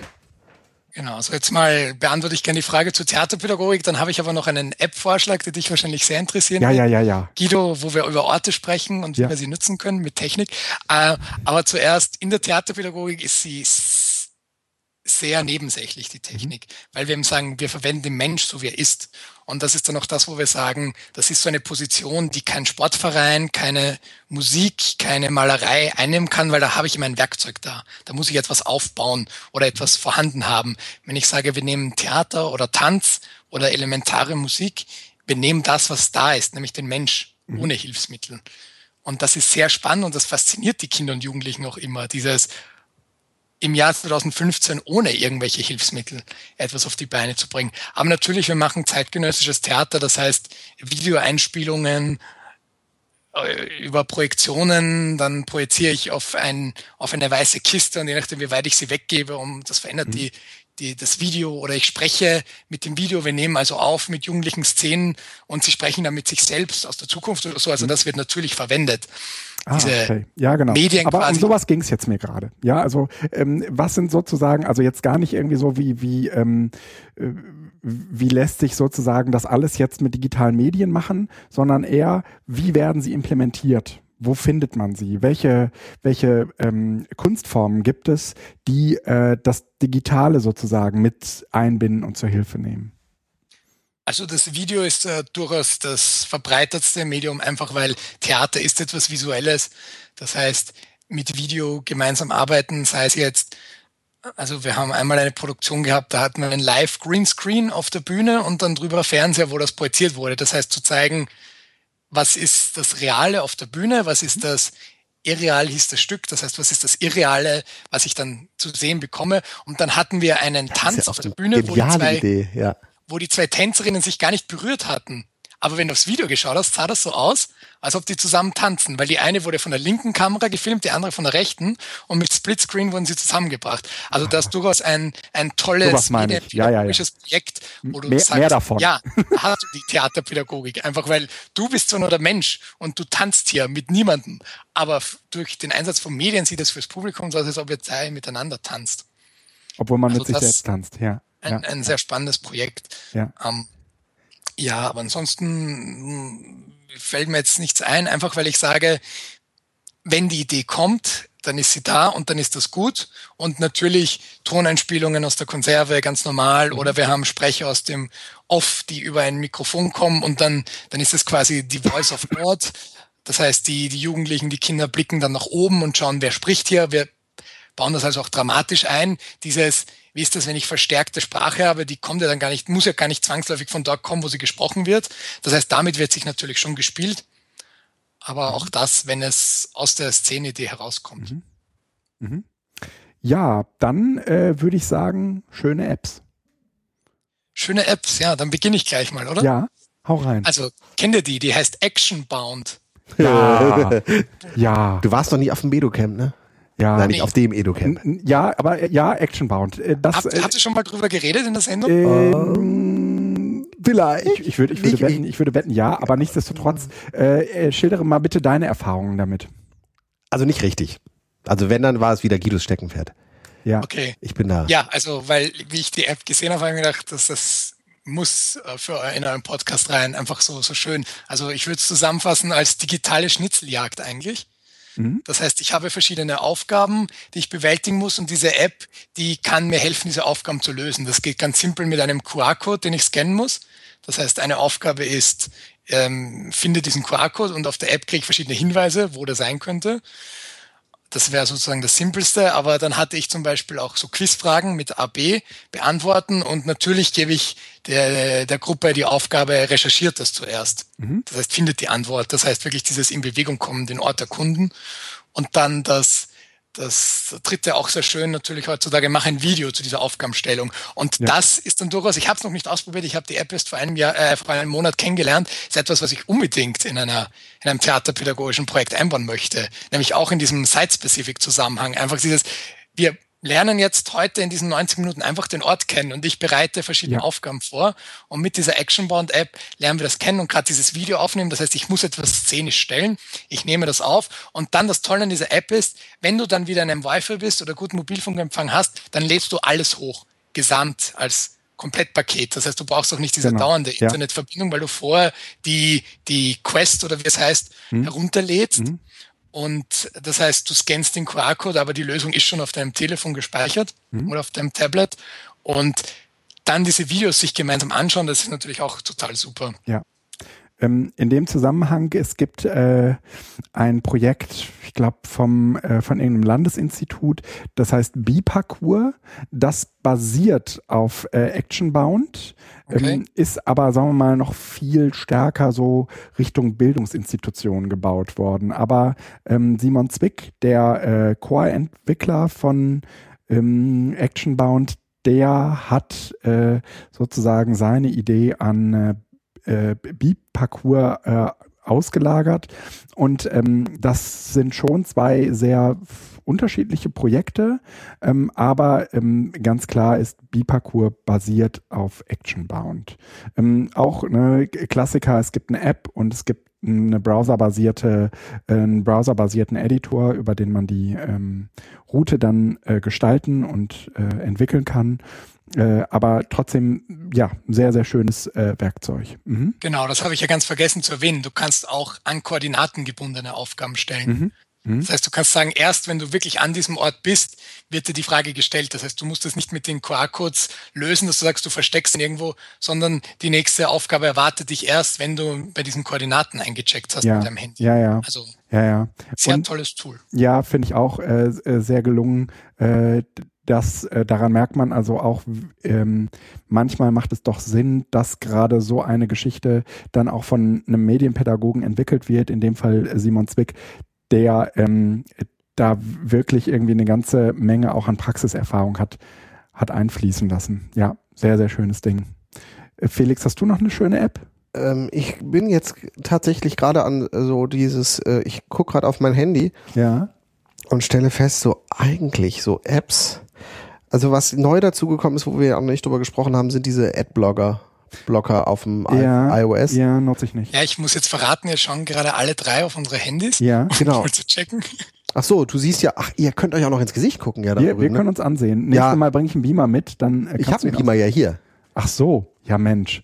Das müssen wir aber fürs nächste Setup mal äh, im Kopf Ja, behalten. mit Beamer. Ja, auf jeden Fall. Ähm, Ja. Also Adblocker ganz toll. Also, Weil ich muss ehrlich sagen, also du nutzt sie nicht, prima, dann ist es ja doch ein Tipp. Äh, Ja. Ich ähm, nutze sie, ich äh, habe Silenzium ähm, und OneBlocker dann doch als in die engere Auswahl genommen. Ähm, ich finde Silenzium schöner, äh, einfach wirklich schöner. Äh, seltsamerweise funktionieren, Blocken die nicht alle irgendwie anderes? Und ja nee, die blocken mehrere? eigentlich alles ähnlich und das gibt, äh, ich haben will jetzt alle gar die nicht auf gleiche diese, Datenbank. ja, nee, also das hoffe ich eben nicht, weil es gibt ja da einer, der die Datenbank da eben auch dann irgendwie kauft und da irgendwie Genau, noch, das Adblock Plus. Ja. genau. Ja. Und ähm, lustigerweise, also die sollen ja eigentlich auch zum Beispiel Cookies blocken. Also diese ganzen Cookie-Warnungen, die du auf einer Seite dann immer wieder bekommst. Und die Cookie, das Cookie-Blocken funktioniert bei mir seltsamerweise nur, wenn ich beide parallel anlasse. Wenn ich das eine oder das andere anhabe, egal in welcher Kon äh, in welcher Reihenfolge, äh, werden die Cookies nicht geblockt. Deshalb habe ich sie jetzt im Moment beide an. Ja. Aber das sind so zwei, die ich jetzt empfehlen würde: Silenzium Ja. und OneBlocker. Ähm, so als äh, als Einstieg kosten beide ein bisschen was, aber das ist äh, also diese ganze äh, Experience, wenn du auf diese mobilen Webseiten gehst, ist ein so tausendmal aber besseres. bei- man geht doch kaum noch auf mobile Webseiten. Gibt doch für alles eine App. Nee, ja, aber das tue ich tatsächlich nicht. Also ich mich zum Beispiel stört es äh, Tagesschau-App, die Spiegel-App, die Zeit-App, da alle nebeneinander zu haben. Ich habe das in den Webseiten, gehe da einmal drauf und schließe die wieder. Also in der Geschwindigkeit, Ah, okay. mit der ich die äh, News durchscrolle und auch wieder auf Seite schiebe, Hm. äh, ist nicht vergleichbar mit, wie wenn ich eine App starten würde. Okay, okay. Und äh, wenn es was Interessantes ist, kommt es eh nach Instapaper und deshalb ist es wirklich eher so ein Screening. Ähm, und ich will es aber auch nicht in, ähm, äh, in Reader packen, also Ja. in den RSS-Reader, weil Ja. ich will sie, ich will sie auch nicht immer sehen, sondern das ist eher wirklich so ein sporadisches, einfach mal zwischendurch, wie bei Twitter. Ja. Also Spiegel Online, Zeit Online, Tagesschau eigentlich eher nicht so oder ähm, sind eher Twitter. Style. Aber da probier mal dieses iOS 9 Feature aus, einfach mal auf den Suchbildschirm rüber zu scrollen. Ja, ja. Also auf die nullte Homescreen-Seite, das sind Ist erstaunlich, in ne? Österreich sehr gut ausgewählte Es ist, habe ich auch schon ein paar Mal jetzt festgestellt, aber du kannst ja auch noch auf mehr Anzeigen gehen. Die Auswahl, die die da haben, ist erstaunlich gut. Also ähm, es kann sein, das ist aber eine Gewöhnungssache, ob man nicht irgendwann dahin wechselt, sagt, ich gucke mir gar nicht mehr diese Newsseiten an, sondern ich schaue einfach zwischendurch, äh, was da ist. Nur, weißt du, wie die sich die Quellen, wo die die Quellen herholen?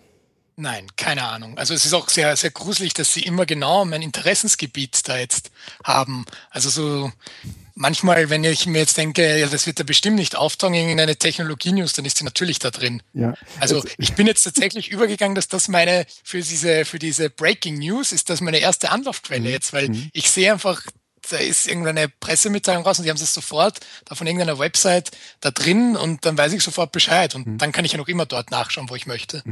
Also äh, Kennst du dieses Feature? Äh, das kenne ich, ja. Also- das nutze ich witzer, witzigerweise gar nicht, aber wo du gerade sagst, creepy Moments. Ähm, ich hatte äh, in, nach dieser Installation von iOS 9 so zwei creepy Moments.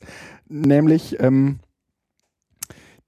du bekommst von äh, Siri, also eigentlich äh, ist ja Siri jetzt nicht mehr nur irgendwie diese Sprachsteuerung, sondern eben auch die sonstige Intelligenz, die äh, oder mehr oder weniger Intelligenz, die dieses Handy aus, äh, auszeichnet. Ähm, von Siri so ein Hinweis, äh, wie lange du äh, zur Arbeit oder nach Hause brauchst. Äh, ohne, dass das bei dir jetzt in deinem Kalender stehen würde. Ja, Und, und ich war irgendwie unterwegs mit den Kindern. Wir waren erst Schuhe kaufen und danach waren wir noch in irgendeinem anderen Laden und danach wusste, also erst danach bekam ich irgendwie die Meldung von Siri, dass es jetzt noch eine halbe Stunde bis nach Hause ist.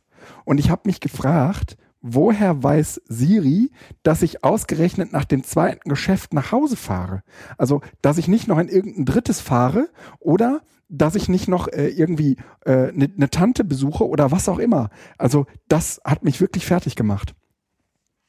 Äh, und das ist mir jetzt an, an so zwei Stellen begegnet, wo ich jedes Mal ähm, irgendwie dachte, okay, und wie schnell man sich dran gewöhnt, dass das so ist. Und ähm, wo ihr jetzt gerade irgendwie äh, auch bei dieser News-App irgendwie fragtet, na, wisst ihr denn, wie die das machen? Nö, äh, eigentlich nicht. Und natürlich kommt sofort der Verschwörungstheoretiker und sagt, naja, sie, sie wissen so viel über uns, das wird ja wohl eine Kleinigkeit sein, das vorherzusehen. Ähm, und äh, trotzdem würde ich sagen, das ist so ein, so ein weiterer äh, creepy Moment, wo mhm. man irgendwie sagt, okay, habe ich mich schon daran gewöhnt. Ähm, das passiert mir jetzt noch irgendwie zwei, drei Mal und dann werde ich wahrscheinlich in so einer Haltung sein, dass ich sage, okay, das äh, schockt mich jetzt nicht mehr. Aber ne, zurück in die Zukunft, wenn äh, irgendjemand aus dem Jahre 1965 dieses Handy in der Hand haben würde und äh, das würde ihm sagen, so ähm, nach diesem zweiten Geschäft, so, du äh, bist offensichtlich jetzt auf dem Weg nach Hause, du brauchst jetzt noch eine halbe Stunde, bis du da bist. Da hätte ich irgendwie sofort gesagt, ey, scheiße, ähm, was, äh, was, was, was sind das? Äh, wer ist da im Hintergrund und äh, macht irgendwelche Regler an oder aus? Das ist ja wirklich schräg und macht einen auch irgendwie nervös. Ja. Mhm diese zunehmende Intelligenz dieser komischen, Boah. intelligenten Geräte. Ne? Ja, und zwar sind sie ja nur deswegen intelligent, weil wir nicht wissen, wie sie es machen. Wenn wir den, wenn wir wissen würden, wie dieser Algorithmus tickt, wäre das ja wahrscheinlich irgendwie eine ganz doofe und dumme Sache. Und ich gehe mal davon aus, dass sie das auch bei den News so machen, ähm, dass sie die anpassen, sobald du etwas anklickst. Also sie merken sich praktisch, für welche News du dich interessierst und ähm, äh, irgendwann, äh, wenn du häufiger da mal rumgeklickt hast, ähm, ist die Auswahl auch entsprechend. Also ich würde äh, meinen, wenn äh, ich meine News äh, auf meinem Bildschirm mit denen von Felix vergleiche, werden die andere sein. Das müssen wir gleich mal eben gucken. Sollen wir das mal eben kurz äh, gucken? Äh, vielleicht kannst du, äh, Gregor, auch mal eben kurz sagen, welche. Ja klar, News also ich habe nur österreichische Nachrichten drin. Ach, du hast nur österreichische Nachrichten drin. Das ist ja interessant.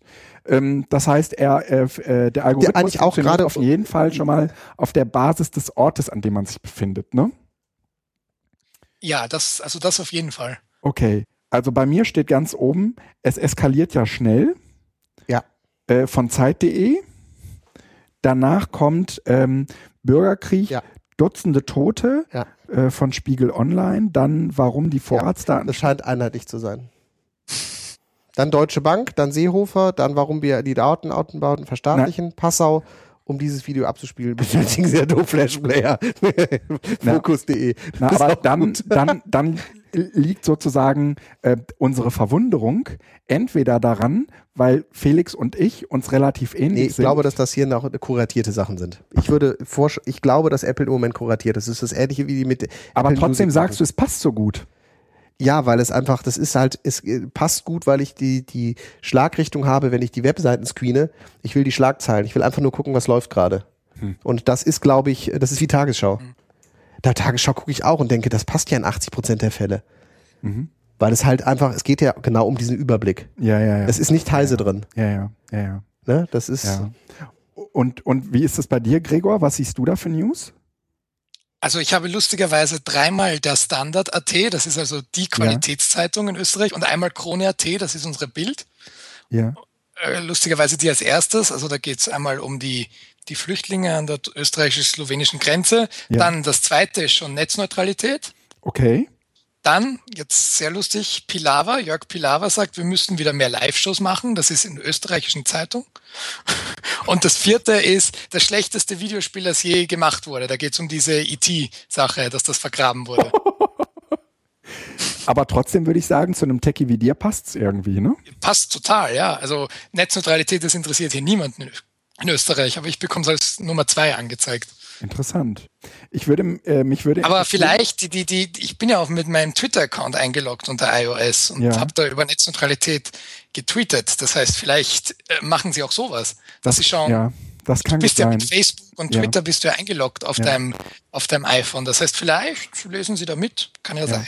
Ich glaube, das ist, ich glaube, das, aber egal, das werden wir noch sehen. Ich glaube, dass das im Moment kuratiert ist ähm, und dass sie das irgendwann intelligent machen. Das ist klar.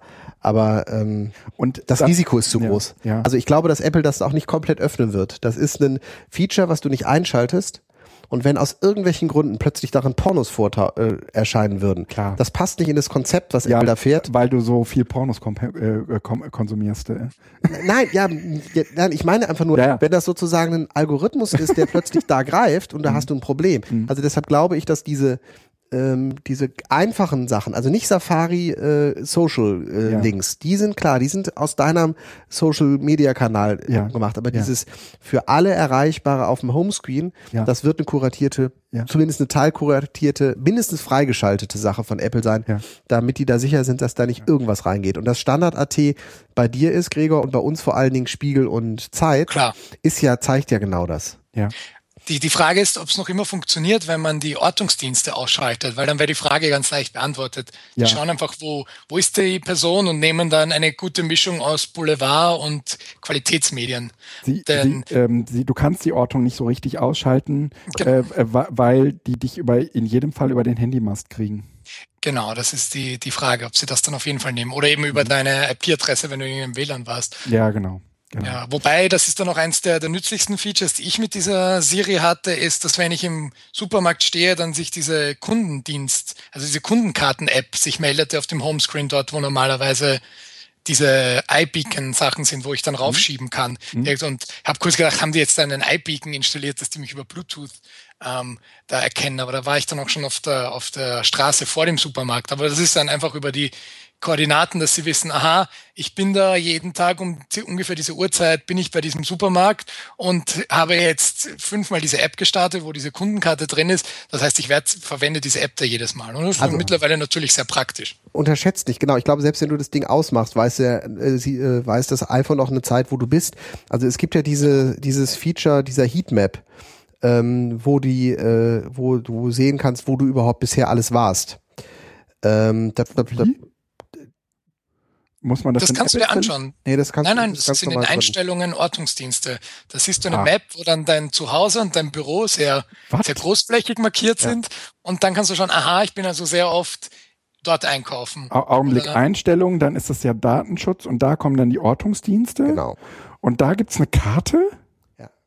Wo ist denn die? Datenschutz, Ordnungsdienste, ganz nach unten scrollen. Ganz nach unten da hast. Du Systemdienste. Ja. Da ganz nach unten ja. Nee, nee, nee, Moment. Doch, äh, nicht ganz nach unten. Äh, am Ende des ersten Blockes steht häufige Orte. Ja. Und äh, da kannst du sehen, äh, wo du zuletzt warst. Und da kann ich jetzt zum Beispiel sehen und oh. zack. Und wenn ich dann rausscrolle, ist es interessant. Also das ist, äh, das ist. Das, wie, wie, der, der, wie, wie scrollst du denn raus? Nee, das geht, das ist, das ist eine Intelligenz dahinter, schade. Das war nämlich total spannend. Als ich aus Frankreich zurückgefahren bin, hatte der mir den kompletten Verlauf ähm, von Südfrankreich äh, nach hier oben deutlich gemacht. Ach. Mit auch da, wo ich mich länger äh, aufgehalten habe, waren die Kreise größer. Das ist jetzt, ähm, also äh, offensichtlich löscht er das dann nach einer Zeit auch. Er zeigt mir jetzt vor allen Dingen den Raum Wuppertal an, wo ich in den letzten Wochen oder letzten Tagen war. Genau, also genau. Und das, das eigentlich Gruselige ist, wie ich in Paris war für eine Konferenz in, vier Tage lang. Ab dem dritten Tag war zu Hause die Herberge, in der ich gewohnt habe. Das heißt, das iPhone hat gesagt, noch 15 Minuten bis nach Hause. Und ich war 15 Minuten von dieser Herberge entfernt. Das heißt, das äh, macht schon sehr viel da im Hintergrund, dieses Siri in iOS 9. Und ich, das ist ja das Lustige, ich halte das für total großartig. Aber ich habe natürlich auch ein absolutes Vertrauen an Apple, dass das die, die Informationen auf dem Gerät bleiben. Ja. Und ähm, ich weiß nicht, wie lange ich dieses Vertrauen, also Apple äh, äh, jongliert da mit dem Feuer, weil ähm, die dürfen sich eigentlich nichts erlauben. Die Informationen, die ich diesem iPhone anvertraue, äh, sind schon äh, enorm. Okay. Ne, von also, Fingerabdruck und das ist natürlich ein Hashtag. Das ist ja wirklich mal eine geile Info. Danke. Ja, und wenn du schaust, zu Hause, den Ort, den musst du nicht zwangsweise angegeben haben, dass es dein Zuhause ist. Ja, das ist der Ort, ja. wo du in der Nacht bist und dich nicht bewegst. Ja. Das heißt, ja. so macht er auch, wenn du sagst, Siri, bring mich nach Hause, ohne dass du eine Visitenkarte hast, wo du deine Privatadresse eingegeben hast, funktioniert das auch so. Seit iOS äh, 7, glaube ich, haben sie das eingebaut, seit es die ja. Apple Maps gibt. Ja, aber das kannte ich schon vorher irgendwie von Google Maps. Da habe ich irgendwie auch lange meinen Standort ähm, aufzeichnen lassen und äh, da war das dann auch irgendwie relativ schnell errechnet. Dann äh, ist so, ich habe äh, irgendwie, oder so ein zweiter creepy Moment äh, war, ähm, ich habe äh, mir ein neues MacBook äh, gegönnt, und zwar ein MacBook Pro. Und äh, also dieses 2015er mit diesem 3D-Touch und Retina und so, ganz schickes Teil eigentlich. Äh, scary deswegen, weil ich bis, bis dato ein äh, sechs Jahre altes MacBook Air äh, in Gebrauch hatte und äh, mir offensichtlich einige Betriebssystemfunktionen entgangen sind. Äh, da vor allen Dingen die ganze Handoff-Sache. Äh, ah. Ach, die kanntest du gar nicht? Das, äh, das ist mir äh, entgangen. Also das funktionierte gar nicht. Und äh, bis dato habe ich gedacht, wofür willst du eigentlich eine Webseite oder eine E-Mail, die du auf deinem S Smartphone schreibst, äh, auf deinem äh, äh, äh, Gerät weiterschreiben können? Und ich würde auch bis heute sagen, das ist die Funktion, die mich eigentlich am, am wenigsten äh, irgendwie beeindruckt hat. Was mich ehrlich gesagt am allermeisten beeindruckt hat, und das habe ich nur per Zufall so mitbekommen, ist, dass wenn dein MacBook und dein Smartphone im gleichen WLAN sind, dass du über dein Smartphone telefonieren kannst über, Face, über FaceTime. Ja, total praktisch. Ja, natürlich. Ich kann ja über, das, ich, ich, ich kann die Anrufe über auf dem ich kann Computer das benutzen annehmen. wie Telefon. Ja, ja. Richtig. Nee, nee, ich kann nicht nur Anrufe annehmen, sondern ich kann auch anrufen. Ich kann auch anrufen. Ja. Und zwar eben nicht nur irgendwelche äh, Handynummern, die auch FaceTime nutzen, nee, sondern, sondern ich kann bei mir normal. zu Hause auf dem Festnetz anrufen und dann habe ich so mein, mein Telefon angeguckt, weil ich natürlich irgendwie wusste, dass das gerade telefoniert. Aber das, du sahst das an dem Telefon nicht. Nee, vor allen Dingen, das Telefon muss nicht mehr neben dem Computer sein. Und dann genau, es geht so, nicht über Du weißt nicht, wo es ja, liegt, es ist ja, irgendwo ja. im Haus. Und dann dachte ich so, okay, wenn du deinem Telefon nicht mehr ansiehst, dass du über es telefonierst. ähm, woher was, weißt woher, du dann, dass, das Telefon dass gerade nicht irgendjemand über dein Telefon telefoniert? Also eigentlich wäre es gut, wenn da so, so, so, ein schönes altes Bakelit-Telefon dann erscheinen würde. Oder? Naja, also oder ne, zum Beispiel, wie das auch so ist, wenn du direkt auf dem iPhone telefonierst, dann hast du ja diesen Telefondisplay. So, ja. Und äh, wenn du dann auch die App wechselst, dann hast du zumindest oben irgendwie diesen grünen Balken und weißt, du bist im Telefonmodus. Aber wenn du, wenn du äh, das eben über deinen Laptop machst, dann siehst du das dem Telefon nicht an. Das, das hat mich echt verstört. Das muss ich mal sagen.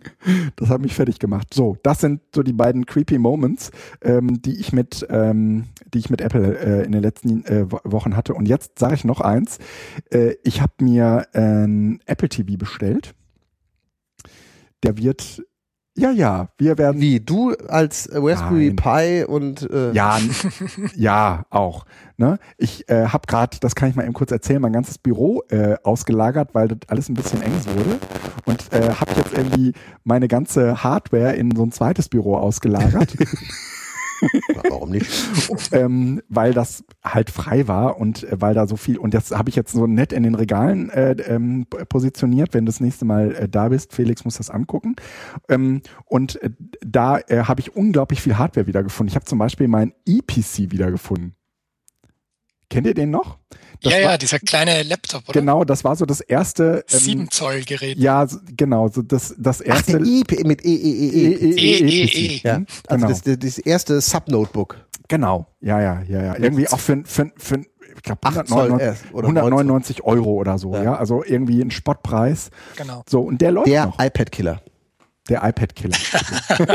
also es gab noch kein iPad, aber ja. äh, trotzdem war es schon der Killer von dem Und iPad. Äh, den habe ich, den habe ich zum Beispiel auch wieder gefunden und das ist jetzt alles irgendwie nett drapiert und einsatzfähig. Und da stehen jetzt auch irgendwie, im Moment hat der Ralf die ganzen äh, ähm, Raspberry Pis und so und Banana Pis für einen Workshop in, äh, in Hamburg.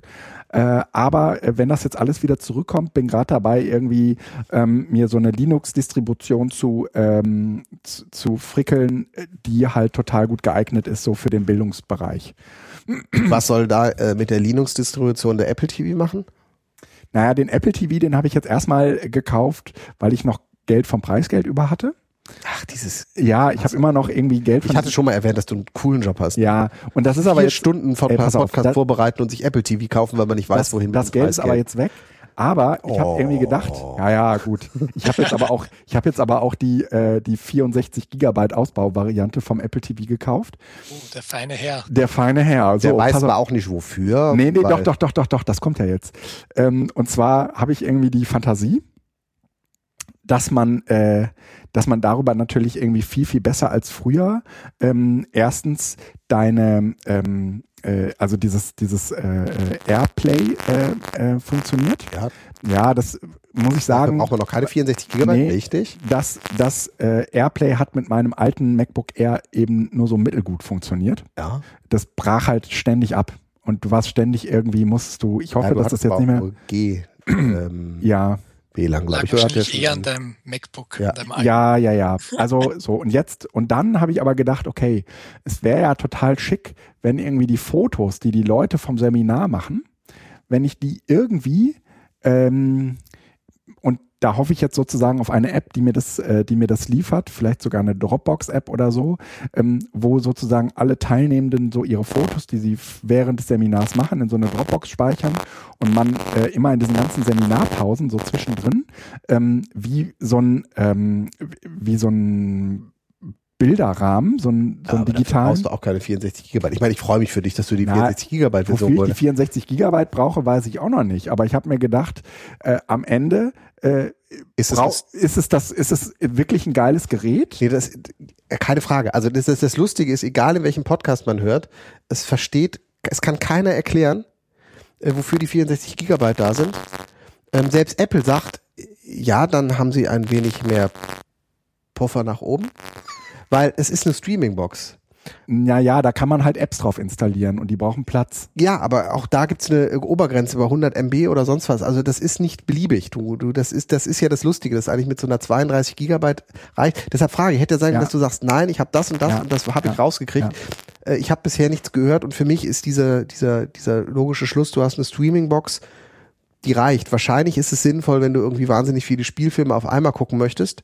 Na, also Aber- an, an Filme habe ich jetzt überhaupt nicht gedacht, sondern die. Aber Guido, um deine Frage zu beantworten, so eine App gibt's fast schon und ich bin mir sicher, dass die die zeitnah rausbringen als nativ. Kennst du Boinks Software? Nee. Boings, also die, die auch hier dieses äh, TV gemacht haben. Genau, dieses Boinks TV. Und die haben vor ungefähr einem Jahr haben die Party Snapper rausgebracht. Ach, das ist ja das cool. funktioniert eben über Airplay und da lösen sie das schon so. Das heißt, du machst, jeder installiert sich diesen Party Snapper auf sein iPhone, Ja. macht Fotos und dann werden die automatisch auf ein iPad oder iPhone, was quasi der Host war, und den hast du übertragen und den hast du über, über Airplay über Airplay verbunden gehabt. Ja. Und ich bin mir sicher, die von Boeing sind immer ja sehr früh dran, wenn es um neue Apple-Hardware geht, dass die das sicher äh, ab den ersten paar Tagen anbieten werden, dass das nativ Mhm. Ja. auf dem Apple TV läuft. Ja. Also kann ich dir dann gerne auch den Link schicken. Ja, das wäre dass super das geil. vielleicht deine praktische App da Ja, ja, ja. Ich habe bin- heute einen guten App-Tipp bekommen. Ja, schön. Ich, ich Habe ich mir schon installiert. ja, Nett. ich, ich, ich bin eh äh, äh, schwer davon begeistert, dass man da jetzt Apps installieren kann. Weil das ist tatsächlich irgendwie zusammen mit Airplay das Killer-Feature, um dir das Ding irgendwie anpassbar zu machen für den meinetwegen pädagogischen Betrieb. Ja? Werden wir da eine BZT-App drauf tun? Wirst du Developer jetzt? ich Äh, habe keine Zeit dafür. naja, also Ja, ich, ich, war- ich bin, also ich bin, weiß ja, ich bin in der Schule, ich arbeite da Mhm. ähm, und deshalb frage ich jetzt dich. Ja, dann übernehme ich das. Nein, also ich kann mir zum Beispiel auch vorstellen, dass man in einer Seminarpause äh, da irgendwie nette Spielchen hat, wo Teilnehmende gegeneinander kegeln können oder so. Äh, ich, meiner Fantasie sind da im Moment keine Grenzen gesetzt, was man mit dieser Box macht, wenn man sie im Seminarraum stehen hat. Richtig, und jetzt überlegen wir uns mal, wenn es da eine Action-Bound-Gegenseite gäbe, wo dann gleich automatisch die ganzen Ergebnisse aufploppen und die Ja. Videos, die aufgezeichnet Ja. wurden und so weiter. Ja. Das heißt, das Apple TV wirklich als Basisstation für ein Ja. Seminarraum und dann kommst du zurück und machst was damit. Ja, das wäre geil. Das wäre geil. Also ähm, da bin ich auch noch nicht am Ende. Ich bin mal auch gespannt, äh, wie der Browser auf dem äh, Apple TV Mhm. ähm, Bedient wird. so, so zu bedienen ist. Ich habe bisher eine gute. das kann ich dir beantworten. Hast du schon einen in der Hand gehabt? Äh, nein, aber da habe ich mich schon informiert. Also es gibt keinen Browser vorinstalliert und Ach es stimmt, gibt die haben kein HTML. Genau.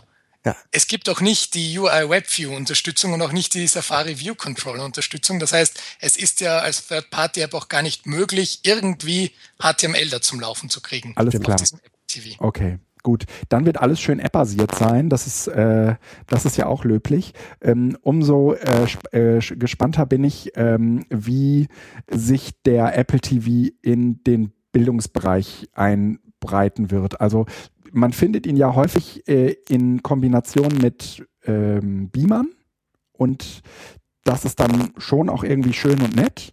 Aber jetzt, wo du auch noch irgendwie äh, beliebige Apps darauf installieren kannst, ähm, hoffe ich halt einfach, äh, dass das, äh, dass da diverse, ja, ähm, auch Beamer-fähige äh, Ideen gibt, was man mit diesen, was man mit diesen Apps dann machen kann. Also da, es äh, ist eben deutlich, deutlich mehr als eine, eine, eine WLAN-Schnittstelle für einen Beamer, das bisher war. Ne? Ja, das ja, ist jetzt ein ja, eigenes Gerät. Ich bin gespannt, wie das eben gerade im Bildungsbereich ankommt, weil ähm, ich hoffe, dass Apple diesen Markt äh, des ich brauche einfach nur eine WLAN-Schnittstelle für meinen Beamer nicht aus dem Auge verliert, weil ähm, ich habe mich jetzt schon dabei erwischt, dass ich geguckt habe, ob es nicht App gibt, die mir AirPlay auch auf so einem komischen Google Chromecast oder äh, Fire Stick, mhm. äh, Amazon Fire Stick macht, weil ja, was ich eigentlich brauche, sind sehr zuverlässig und, und, und gut. Ja, aber die machen Ton und äh, Video nicht ganz sauber. Ja, Deshalb, okay. mhm. Und ich brauche hier wenn beides, weil das ist letzten Endes brauche ich eigentlich nichts anderes, also im Wohnzimmer brauchst du eine Set-Top-Box. Da ist das, was jetzt mit der Apple, mit der Apple TV gemacht hat, super. Mhm. mhm. Aber ich brauche im Education-Bereich jetzt in dem mhm. einfachen, nicht in dem, in dem experimentellen, wo du drin bist mhm. oder wo du denkst, mhm. sondern in dem ganz einfachen brauche ich eigentlich einen HDMI-Adapter hinten an einem Beamer, den ich von allen Geräten erreichen kann. Ja. Und ja. Äh, wenn da Google oder Amazon äh, eine App freigeben sollten, haben sie ja schon, die zuverlässig AirPlay und die jeweiligen äh, Android-Derivate äh, da unterstützen, dann ähm, sehe ich für das Apple TV im Schulkontext schwarz. Also wir kaufen das als Schnittstelle. Mhm. Mhm. Und ähm, ich, ich habe keinen Bedarf an einer Spielekonsole im Klassenzimmer. Na, das so. glaube ich, das glaube ich. Aber ne, das hängt jetzt halt von den Apps ab, die sie, die sie, äh, also was haben sie sozusagen für Apps im Blick? Ja? Machen wir mal eben kurz 180 Euro kostet eine Apple TV. Ja. Dann hole ich mir zwei, drei Apple TVs und habe ein iPad und dann frage ich mich mal, was am Ende an Mehrwert rauskommt. Also ich, das ist, das sind Preislagen, ähm, äh, die sind ja. äh, halt nobel. Ja, ja, ja es, ich meine, sie, äh, Apple hat da auch ja nochmal gezeigt, sie haben überhaupt keinen Bock, ähm, in dem Billigmarkt von äh, Amazon zu fischen. Was war das jetzt? Wenn du dir eine komplette Ausstattung Maus, Keyboard und äh, Touchpad holst, liegst du bei 400 Euro. Genau. das ist der Wahnsinn. Ja, ja. Naja, ne, ne, mein Apple TV kostet ähm, 180 äh, Euro Minimum und äh, ähm, ein, ein, ein Amazon Fire Stick kostet, kostet 40 Euro Minimum. Ja, also, äh, äh, Maximum. Maximum. Ja, ja, ja. Man kriegt man kriegt ja sogar günstiger.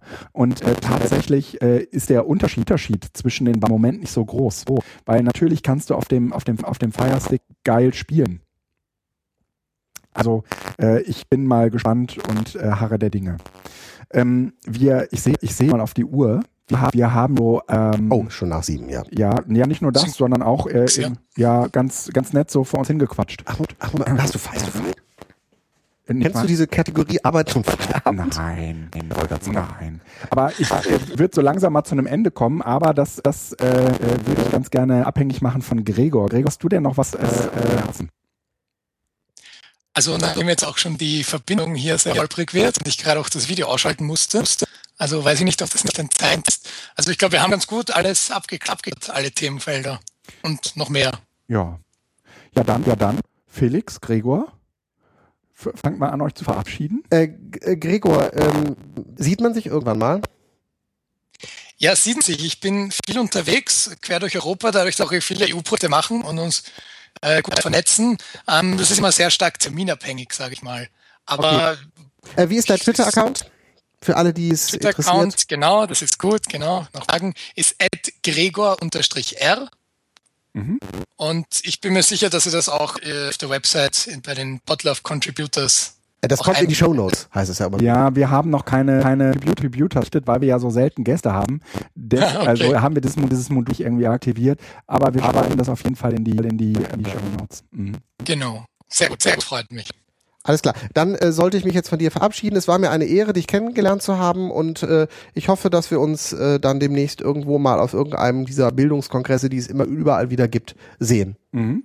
Würde mich sehr freuen. Ja? Jetzt laufe ich sogar einmal eben rum und ihr wenigstens einmal ins Ja, Gesicht genau, ich will dich jetzt sehen. Warte, dann so, schalte ich auch wieder ein. Augenblick, äh, Augenblick. Ja, ja, ja, darfst du. Da so. ist er. Oh, jetzt. Augenblick, da, da, machen wir, da machen wir jetzt nochmal äh, eben äh, einen Screen äh, äh, von äh, Felix im Bild, ich im Bild, alle im Bild und wir lächeln sehr schön. Danke. Ähm, er hat ja. jetzt hier auch ein schönes, schönes Parkett. Also ich, ja, ich ja. hätte neben dem Kaffee ja fast noch weitere Fragen, aber das machen wir an. okay. Ähm, Gregor, äh, Felix, es war mir eine Ehre und ein großes Vergnügen. Äh, bis bald dann mal. Dankeschön. Tschüss. Tschö.